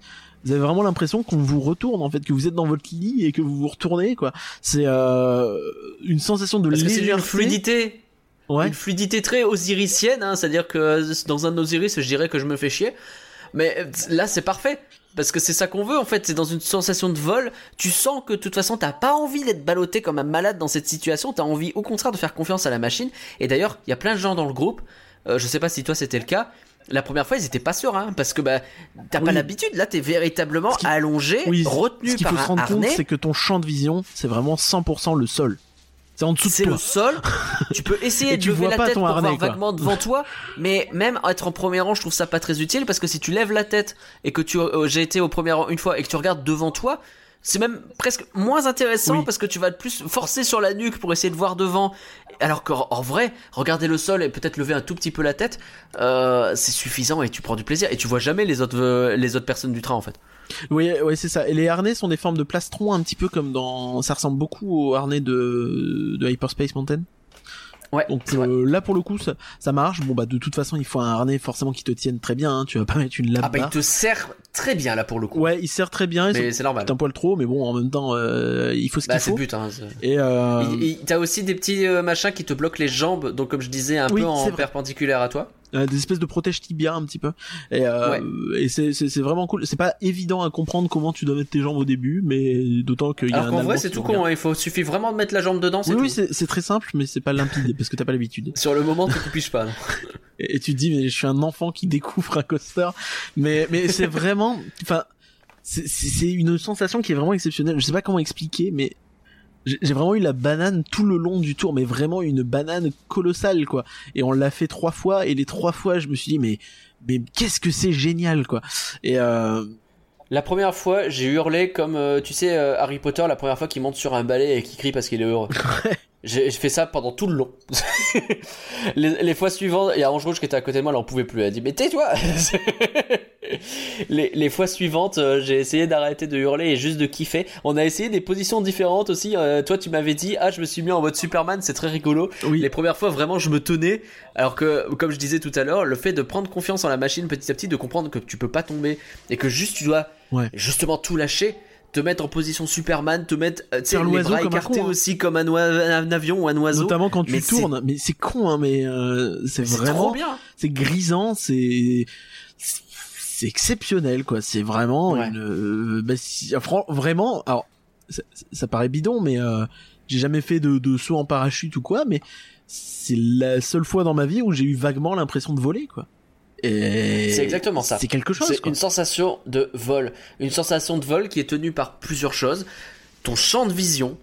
Ton champ de vision fait que tu n'as pas un truc devant toi, tu n'as Oui, pas un rail, harnais, tu n'as pas un pas. wagon. Le harnais de space, vous rien. pas. Tu vois littéralement le sol. Tu vois éventuellement la personne à ta gauche ou à ta droite si jamais tu tournes la tête, mais sinon tu vois le sol qui défile à toute vitesse parce que ça a beau être en vitesse de pointe que entre guillemets 78 km/h. Quand t'es dans cette position, ça va très Oui, vite. ça va vite quand même. euh, hein, tu vas en faites pas. C'est pas tu vas familial. hein. vite, euh, tu vas, je veux dire, tu fais des virages, des choses comme ça, c'est très agréable à faire. Et euh, bah, t'as le vent dans la tronche constamment parce que t'as rien qui le bloque véritablement. T'as la sensation avec les membres qui sont relativement libres. Enfin, tu peux vraiment bouger les bras à peu près comme tu veux. Et donc, ouais, tu, tu es en train de voler. C'est ce qui, je pense, ressemble le plus à du vol, à part euh, bah, la, ce que pourrait être la sensation, euh, tu sais, en, en, en gravité, soit dans un avion 0G, soit dans l'espace, j'en sais rien quoi. Ouais, ou le sur, vol un, quoi. ou sur un, un deltaplane ou ce genre de truc quoi. Mais oui, oui, vraiment quelque Oui, chose oui, de très deltaplane, ça peut être pas mal. ouais. pas quelque chose de masse en fait. Ouais. Et euh, et là bon bah c'est un truc qui peut accueillir euh, 1400 personnes par heure donc il y a un débit de port quand même pour un parc de cette envergure et pour un truc à sensation. Et euh, Ouais. bah, déjà les gens s'y trompent pas hein. nous il y avait toujours du monde euh, alors que le parc était Oui. pas plein mais ça il y avait toujours euh, pas mal de monde mais c'est pas blindé de fou non plus parce que bah comme je viens de le dire il y a un très bon débit. Donc Oui, euh, ça défile assez vite, donc ça va. donc c'est c'est vraiment c'est vraiment quelque chose. Euh, la file d'attente aussi, il faut en parler un petit peu. Euh, elle est elle est assez Ouais. cool. Elle fait vraiment tout le tour du land en hauteur notamment. Vous avez plein de vues sur le land. Elle Vous fait avez- même un tour et demi environ. hein. c'est ça. Vous, vous avez le vous avez des plans de, de deltaplane, de trucs comme ça, de, de, de, gros de gros dirigeables. Euh, vous avez plein de choses à voir. Vous avez des des euh, Il y a une cabine, il y a des choses comme ça. il y a Vous des- avez il y un a cadre avec va- des photos qui est caché derrière une fenêtre. Mais si vous voyez à un moment, vous avez un cadre qui est énorme, mais c'est le seul endroit où tu peux le voir parce que le coaster, tu regardes le sol. Et, euh, Bah oui. et là, tu as, euh, t'as plein de trucs comme ça. T'as, euh, euh, ouais, comme tu dis, t'as une, une petite cabine que tu peux voir de, je sais pas, d'un type qui doit bosser là, j'imagine. Euh, t'as, euh, T'as vraiment plein de trucs cool, t'as toute la zone aussi après derrière. Ça c'est assez assez assez spécifique, c'est que tu dois vraiment littéralement vider toutes tes poches, vraiment tout vider quoi. Le seul truc que tu peux garder, bah c'est si euh, éventuellement t'as des poches qui ferment ou euh, bah une Bah, en fait, ou un truc comme ça. La, la consigne, c'est tout ce qui est accroché à toi, tu peux le garder. Tout le reste, si jamais eux ils ont, tu passes véritablement par un détecteur. Ouais. Si t'as un truc qui reste dans tes poches, tu refais la file. Et ce qui est génial, c'est que c'est pas, euh, ça casse pas l'immersion, parce que tu sais que t'es dans un truc de transport en fait. Et c'est ça que je Oui, trouve assez génial, c'est que. T'es à l'aéroport quoi. Bah oui. et, mais même tu vois, le, on te donne un petit, un petit truc en caoutchouc qui ouvre une porte et tout. Déjà le système est tellement mieux que euh, Arthur Europa Park qui est vraiment chiant, Complètement. par exemple. Bah tu sens que c'est plus récent et ça marche très très bien. Bah, y a rien que le fait d'avoir un bracelet plutôt que d'avoir euh, un un foutu euh, un foutu papier qu'on te donne et que tu dois garder euh, bah c'est cool Que tu perds, etc. Eh, les gars vous êtes suspendus vous allez le peut-être perdre vos affaires mais gardez ce euh, papier T'as un numéro, si jamais tu perds le numéro, eh ben t'as une petite borne Ouais, qui tu- te permet de savoir quel est ton numéro. Enfin, C'est génial, C'est vraiment. vraiment géré parfaitement. Parfaitement. c'est vraiment super la gare elle est magnifique elle est magnifique Ouais. je, je je veux rien Ouais. savoir vous avez vraiment l'impression d'être bah, dans une gare et euh, Oui. Mais la bonne part, tu vois, c'est la gare fantasmée quoi. C'est pas le métro, euh, c'est pas Châtelet, tu vois. non, C'est vraiment la gare euh, très jolie Très avec euh, les briques, le machin très steampunk, avec euh, bah, le train quand il arrive, il change le, la couleur des néons. On sait pas trop comment ça fonctionne, mais ça suit le train, c'est trop joli. Euh, dans vous avez des espèces de, de- du liquide aussi qui traîne un petit peu qui est qui est coloré alors moi je présume que c'est un liquide de refroidissement j'en sais strictement rien mais euh, j'aime bien me dire ça euh, ou, Ouais. Ou des trucs comme ça et c'est c'est assez euh, non c'est c'est vraiment génial quoi. C'est une expérience complète euh, exceptionnelle et euh, moi je me pose vraiment une question c'est je sais pas comment ils font Fantasyland. Parce que mais non mais le- leurs trois dernières nouveautés majeures c'est quand même Chiapas, Taron et Fly. C'est des masterclass en trois fait. masterclass. vraiment que Ouais, des masterclass. Chiapas, c'est le meilleur, euh, le me- les meilleures bûches au monde. d'Europe au moins sûr ouais D'Europe, c'est sûr. Au monde, au monde il y a peut-être. Splash Mountain qui peut parler mais pas grand monde d'autres quoi Taron, c'est considéré comme le meilleur coaster d'Europe par beaucoup de monde. Et euh, bah, maintenant, il y a Fly. Euh, Est-ce que je le dis maintenant que rien? Bah, de toute Je façon. continue, je continue à considérer que Taron c'est le coaster que je préfère parce que pour moi Fly je le vis pas comme un coaster, c'est ce que j'expliquais, c'est ça la différence majeure avec le Flying Oui, c'est ce que tu disais en story, effectivement. L'expérience que j'ai, ce n'est pas un coaster avec Fly, c'est une expérience justement, c'est quelque chose d'autre. Et je vais le dire, et peut-être que ça va, euh, et peut-être que ça va choquer des gens. J'ai pas peur de le dire. Je n'ai pas peur de le dire. Excusez-moi, madame. Madame Chabot. Fly, c'est mon attraction préférée. C'est passé devant Star Tours. C'était vraiment Et c'est passé Tours devant le Spider-Man euh, de Osaka aussi. C'est c'est passé devant tout. Le- en fait. la grande attraction Spider-Man d'Universal. Euh, eh ben, c'est quelque Ouais, chose. ouais, hein. ouais, ouais, hein, c'est quelque chose, Ouais, hein, c'est ouais. pas facile, euh, c'est pas. Non, je suis ressorti de là avec une banane que j'ai jamais eue en fait. J'ai vécu un truc complet. Tu sais, Star Tour, euh, ou n'importe quelle attraction, tu vis des choses, mais t'as toujours ce côté. Je suis dans une attraction qui me permet de faire. Tu vois ce que je veux dire? Star Tours, je suis constamment dans un vaisseau spatial et j'ai beau être toujours autant ravi de me dire que j'ai le tout le processus d'embarquement, de débarquement qui me fait que j'ai toujours l'impression d'être à 100% dans un truc Star Wars. À la fin, je suis devant un écran, je suis devant un machin, tu vois, et, et, et je peux pas euh, complètement oublier ce truc-là. Ouais, c'est difficile. Je veux dire, Fly, t'es maintenu par un harnais, mais t'es dans le vide et on te promène autour d'un land qui existe, qui est physique et euh, qui est magnifique. Je n'ai rien à redire quoi. Alors il y a hum, euh, y a le pote Greg qui m'a signalé un truc. Je te je te dis le truc. Euh, on peut peut-être en débattre ou pas. Euh, il dit la même chose de Taron d'ailleurs. Il dit ça serait pas mal euh, qu'il y ait euh, du de la musique on board pour aller avec. Ah, mais, Je sais pas si je suis d'accord. Je sais pas ce que t'en penses. mais enfin, ça me rappelle un petit peu des, des gens qui avaient reproché ça aussi euh, au Futuroscope. Tu sais, dans l'extraordinaire voyage. Moi, je suis pas forcément pour. Oui, il me semble la- qu'il le disait aussi. De quoi? Il le disait aussi qu'à Ah, un moment donné, il n'y a pas de musique et c'est dommage. Non, bah, il me euh, semble. Mais non, mais en fait, moi, j'aime bien le fait que t'aies pas de la musique partout. Je, je, je considère que ça fait partie de l'expérience. Quand tu vas prendre, euh, et là, pour le coup, tu vois, dans l'immersion, si tu veux prendre un, un service de transport, t'as pas de musique. Mais non, t'as pas- enfin, t'as pas de musique dans l'avion. Euh, et dans le métro non plus. Et, et, et en soi, j'aime bien me dire. que être seul avec soi-même, tu sais, dans ton train, en train de voler, est-ce que c'est pas mieux? Ouais, c'est ça, tu te concentres vraiment sur tes sensations, ton expérience, ta vue. Euh, t'as, quand même vachement à faire, quoi. C'est pas comme si tu t'ennuyais dans le truc. C'est, vraiment quelque chose qui me plaît beaucoup, moi, de, le fait de pas avoir forcément de la musique tout le temps. Et de, d'avoir Mm. ce côté vraiment où, bah oui, comme tu dis, tu vois, du coup, t'as le vraiment vent dans les oreilles et tout ça, quoi. T'entends des choses quand même. T'entends les gens qui sont en dessous. T'entends euh, les mouvements du, de- du véhicule qui est en train de te transporter. T'entends des choses qui finalement te mettent dedans. Autant, peut-être, je suis d'accord avec T'entends les pchites de fumée qui te crachent à la tronche. euh. Mais c'est ça. Tu sais, sur Taron, il y a peut-être aussi un argument, euh, je le place vite fait, comme ça on n'en parle plus. Je me pose la question de s'il y aurait pas un côté cacophonique dans un land assez petit finalement, si t'avais des musiques qui partaient de tous les trains. Alors, je sais pas je si sais tu pas à quel point ça serait gérable. Je sais pas si tu te souviens, mais quand on était justement à Fantasyland, on, est, on a entendu, parce que le vent tournait sans doute dans la mauvaise direction, euh, Ouais. la musique de Talocan, je crois, donc de- d'un truc Oui. dans la zone mexicaine, dans la zone africaine, qui sont bah, juste Ouais. à côté. Mais du coup, malheureusement, euh, voilà, c'est un peu... Bah, c'est pas grand chose à faire là. En plus que normalement, dans cette zone-là africaine, t'es censé avoir euh, des boucans de, euh, de jungle avec euh, des, des bruits d'oiseaux, Bah, des tu bruits de tam tu l'as, quoi, mais, mais oui, du coup, t'entends un petit peu un truc au loin. mais du coup, t'as une musique très mexicaine au-dessus et tu comprends pas trop ce que ça. Donc, je pense aussi que peut-être c'est aussi pour ça qu'ils évitent. Mais dans tous les cas, je sais que sur Fly, je pense que j'en ai pas envie. Ouais, moi je suis, je- enfin, je, je, je suis pas pour mettre de la musique partout tout le temps. Je pense que c'est important de. À Taron, ça serait stylé sans doute, hein. mais Ouais, mais j'aime bien aussi, tu vois, de me, pareil, de me concentrer sur les trucs. Mais le, en fait, une attraction déjà par défaut, ça fait du bruit. C'est, oui, en vrai. plus, bon, c'est pas des coasters qui font un boucan du diable, hein, euh, Fly comme Taron, mais tu vois, dans dans Taron, t'as les t'as les qui sont extrêmement, euh, oui. où t'as l'impression que c'est Ah un bah, truc si qui je rugit. veux une musique dans Taron, euh, je veux pas qu'elle coupe ce bruit caractéristique euh, de, euh, du deuxième que lounge, ouais. tout le monde trouve très caractéristique de cette deuxième propulsion. Quoi. qui et pourtant euh, je crois pas que ce soit un bruit euh, voulu hein. Il me semble que c'est vraiment juste la produ la produ la propulsion qui fait ce bruit là. Mais elle, elle Ah oui, reste non, extrêmement pas- jouissive quoi. C'est pas un truc qui est ajouté pour le lore Ouais, ou quoi c'est que ça. ce soit, c'est juste c'est- le bruit de la machine. C'est ça. La machine. La machine. Et, et, euh, mais non, non, vraiment, vraiment Fly, c'est un truc euh, qu'il faut vivre, qu'il faut en profiter. Bon, pour l'instant, il y en a qu'un au monde comme ça, de des flying. euh, ça s'appelle Ouais. des Flying Dutchman, le, le modèle. Voilà. Tu, tu D'accord. Il y en a qu'un. Ah bah, le hollandais volant. et, euh, oui, mais c'est pas celui-là. Et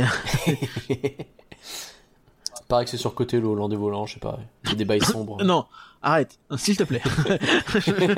Euh, mais, euh, mais non, non, mais c'est c'est vraiment ça- pff, ah c'est euh, c'est c'est quelque chose quoi. C'est vraiment une claque monumentale Ouais. que je me suis encore pris à Fantasyland parce que c'est à chaque fois en fait. Et, euh, et Je tu vois, suis pas fa- un énorme fan de, de, de steampunk et euh, la zone Rookburst, je la trouve très réussie, mais c'est sans doute pas mon land préféré au monde, tu vois. Sans doute que Frontierland c'est mieux, sans doute que euh, Bah, c'est que plus la, petit, la-. Klugheim, etc. déjà Il y a c'est plein de choses comme ça que je dois préférer. Techniquement, c'est pas un land. Hein. Techniquement, euh, le land c'est Berlin. C'est vrai, c'est vrai, c'est vrai, c'est vrai que c'est intégré à Berlin. Mais par contre, Fly, euh, vivre ce truc-là là-dedans, et même la façon dont ils ont créé Rookburg, euh, je j'ai un énorme respect pour ces gens, un énorme respect. C'est, j'ai été ravi de pouvoir expérimenter ça et je, je leur suis ex- extrêmement reconnaissant d'avoir pu vivre ça. Ouais, ouais, je, je, je- vraiment la même. Hein. C'est euh, une claque monumentale. C'est euh, merci pour tout, bravo, et euh, je reviens euh, très vite parce que vous, vous commencez à Voilà, avoir trop de dingueries en fait. Et euh, ils ont, c'est un point où ils ont tellement trop de dingueries que je, je voulais aborder quelque chose, une réflexion que je me suis faite avec euh, je sais plus trop qui pendant notre voyage. Alors déjà, ouais, important. Là, vous avez nos deux avis, mais euh, sur les neuf personnes euh, qu'on était au total, donc les sept autres étaient d'accord pour dire que c'était colossal, Ouais. colossal comme attraction. C'est-à-dire que euh, euh, vraiment, il y a, il y a- il y a pas débat. C'est un truc qui, qui, qui te rend ma boule, quoi. Enfin, c'est c'est juste fou. Et euh, on a fait quatre parcs tous ensemble avec ces gens. hein, on peut les citer rapidement. Il y avait, euh, il y avait Logo, Tristan, il y avait euh, Léa, Jojo, il y avait euh, euh, qui était encore avec nous à Il y la avait fin. Ange Rouge, Coco et, Il y avait euh, Ange Rouge, Raccoon. Coco et- Oui, voilà, Raccoon, c'est lui qui me manquait. Euh, et, et ouais, et, et- et tous étaient, euh, enfin, je veux dire, tous ont vécu des tonnes d'expériences. Euh, On a eu des très longs débats sur certaines expériences qui ont plus plu à aux uns qu'aux autres et inversement. C'est normal, c'est, c'est chacun ses goûts et c'est tout à fait logique. Fly, euh, il a une unanimité quasi parfaite. C'est ça, Fly et Taron d'ailleurs, mais euh, mais Et Taron, mais c'est pour- dans un autre Et donc, c'est là où je voulais en venir, c'est qu'à Fantasyland, ils ont tellement de dingueries que finalement, une attraction qui est, qui est quand même une attraction géniale, si elle était en France, on considérerait que c'est peut-être le meilleur coaster du pays. C'est Black Oui. Mamba. Oui, c'est vrai. Mais Black Mamba, C'est tellement génial. Mais mais il y a tellement de dingueries côté coaster, notamment à Fantasyland, que bah c'est le troisième un coaster en fait. secondaire. C'est un coaster très secondaire. Black Mamba, pour ceux qui euh, se souviennent peut-être pas même ou l'ont système pas qu'Osiris. écouté de notre podcast, à pro- nos podcasts à propos de Fantasyland, c'est vraiment la même chose qu'Osiris, quoi. C'est le même système, la même construction, etc. Pas le même circuit, Osiris, par contre. Au parc Astérix, c'est pas le même circuit. Et là où je dis toujours que euh, Osiris, je trouve ça un peu chiant. Je sais que tout le monde n'est pas d'accord avec moi, bien au contraire, parce que c'est entre guillemets trop fluide. C'est pas exactement ce que je veux Et dire. surtout, il y a, euh, je- surtout, il y a moins de choses à voir à Osiris. Osiris a vraiment ce côté, C'est ça. c'est un coaster en Égypte. C'est un peu posé dans une zone égyptienne, etc. Black Mamba, je le préfère très largement et c'est un coaster que j'adorerais. Euh, et je pense qu'en France, il serait peut-être le, le meilleur coaster de France, effectivement, euh, parce qu'il passe au milieu des arbres. C'est Black Mamba. Et surtout des décors serpent, de et C'est rochers. un coaster qui, Tu frôles qui le- serpente au milieu d'une zone de jungle et tu frôles constamment effectivement du décor quoi. Ça, ça marche très très bien. Il est un peu court, il est pas parfait non plus, faut pas déconner, mais il a une, un bon looping au début qui marche bien. Il, Il est génial, euh, il a beaucoup inversions, d'inversions, etc. quand. Il est très cool. Il est très très cool.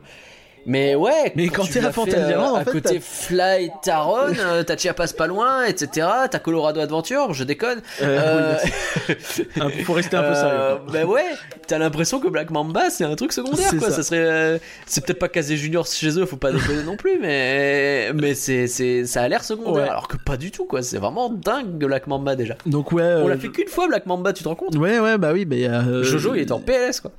Euh, voilà. Après, il y a toujours ce défaut de Fantasyland de, avec la fermeture un peu tôt et euh, les, notamment les fils qui ferment trop tôt. Donc ça, c'est toujours Ah, le, le, le truc sur défaut lequel. majeur de Fantasyland, hein, c'est vraiment le parc, il ouvre à 10h, il ferme à 18h. Vous aurez pas une minute de plus, qu'il y ait eu de l'orage dans la journée ou quoi. Si Ouais. Taron il est écrit qu'il ferme à 17h45, il ferme à 17h45. On a eu le coup, euh, donc on, on- on va juste raconter Ah pour, ouais, pour vraiment illustrer parce que euh, donc le, on a eu un- une alerte orage environ à 16h15, 16h20.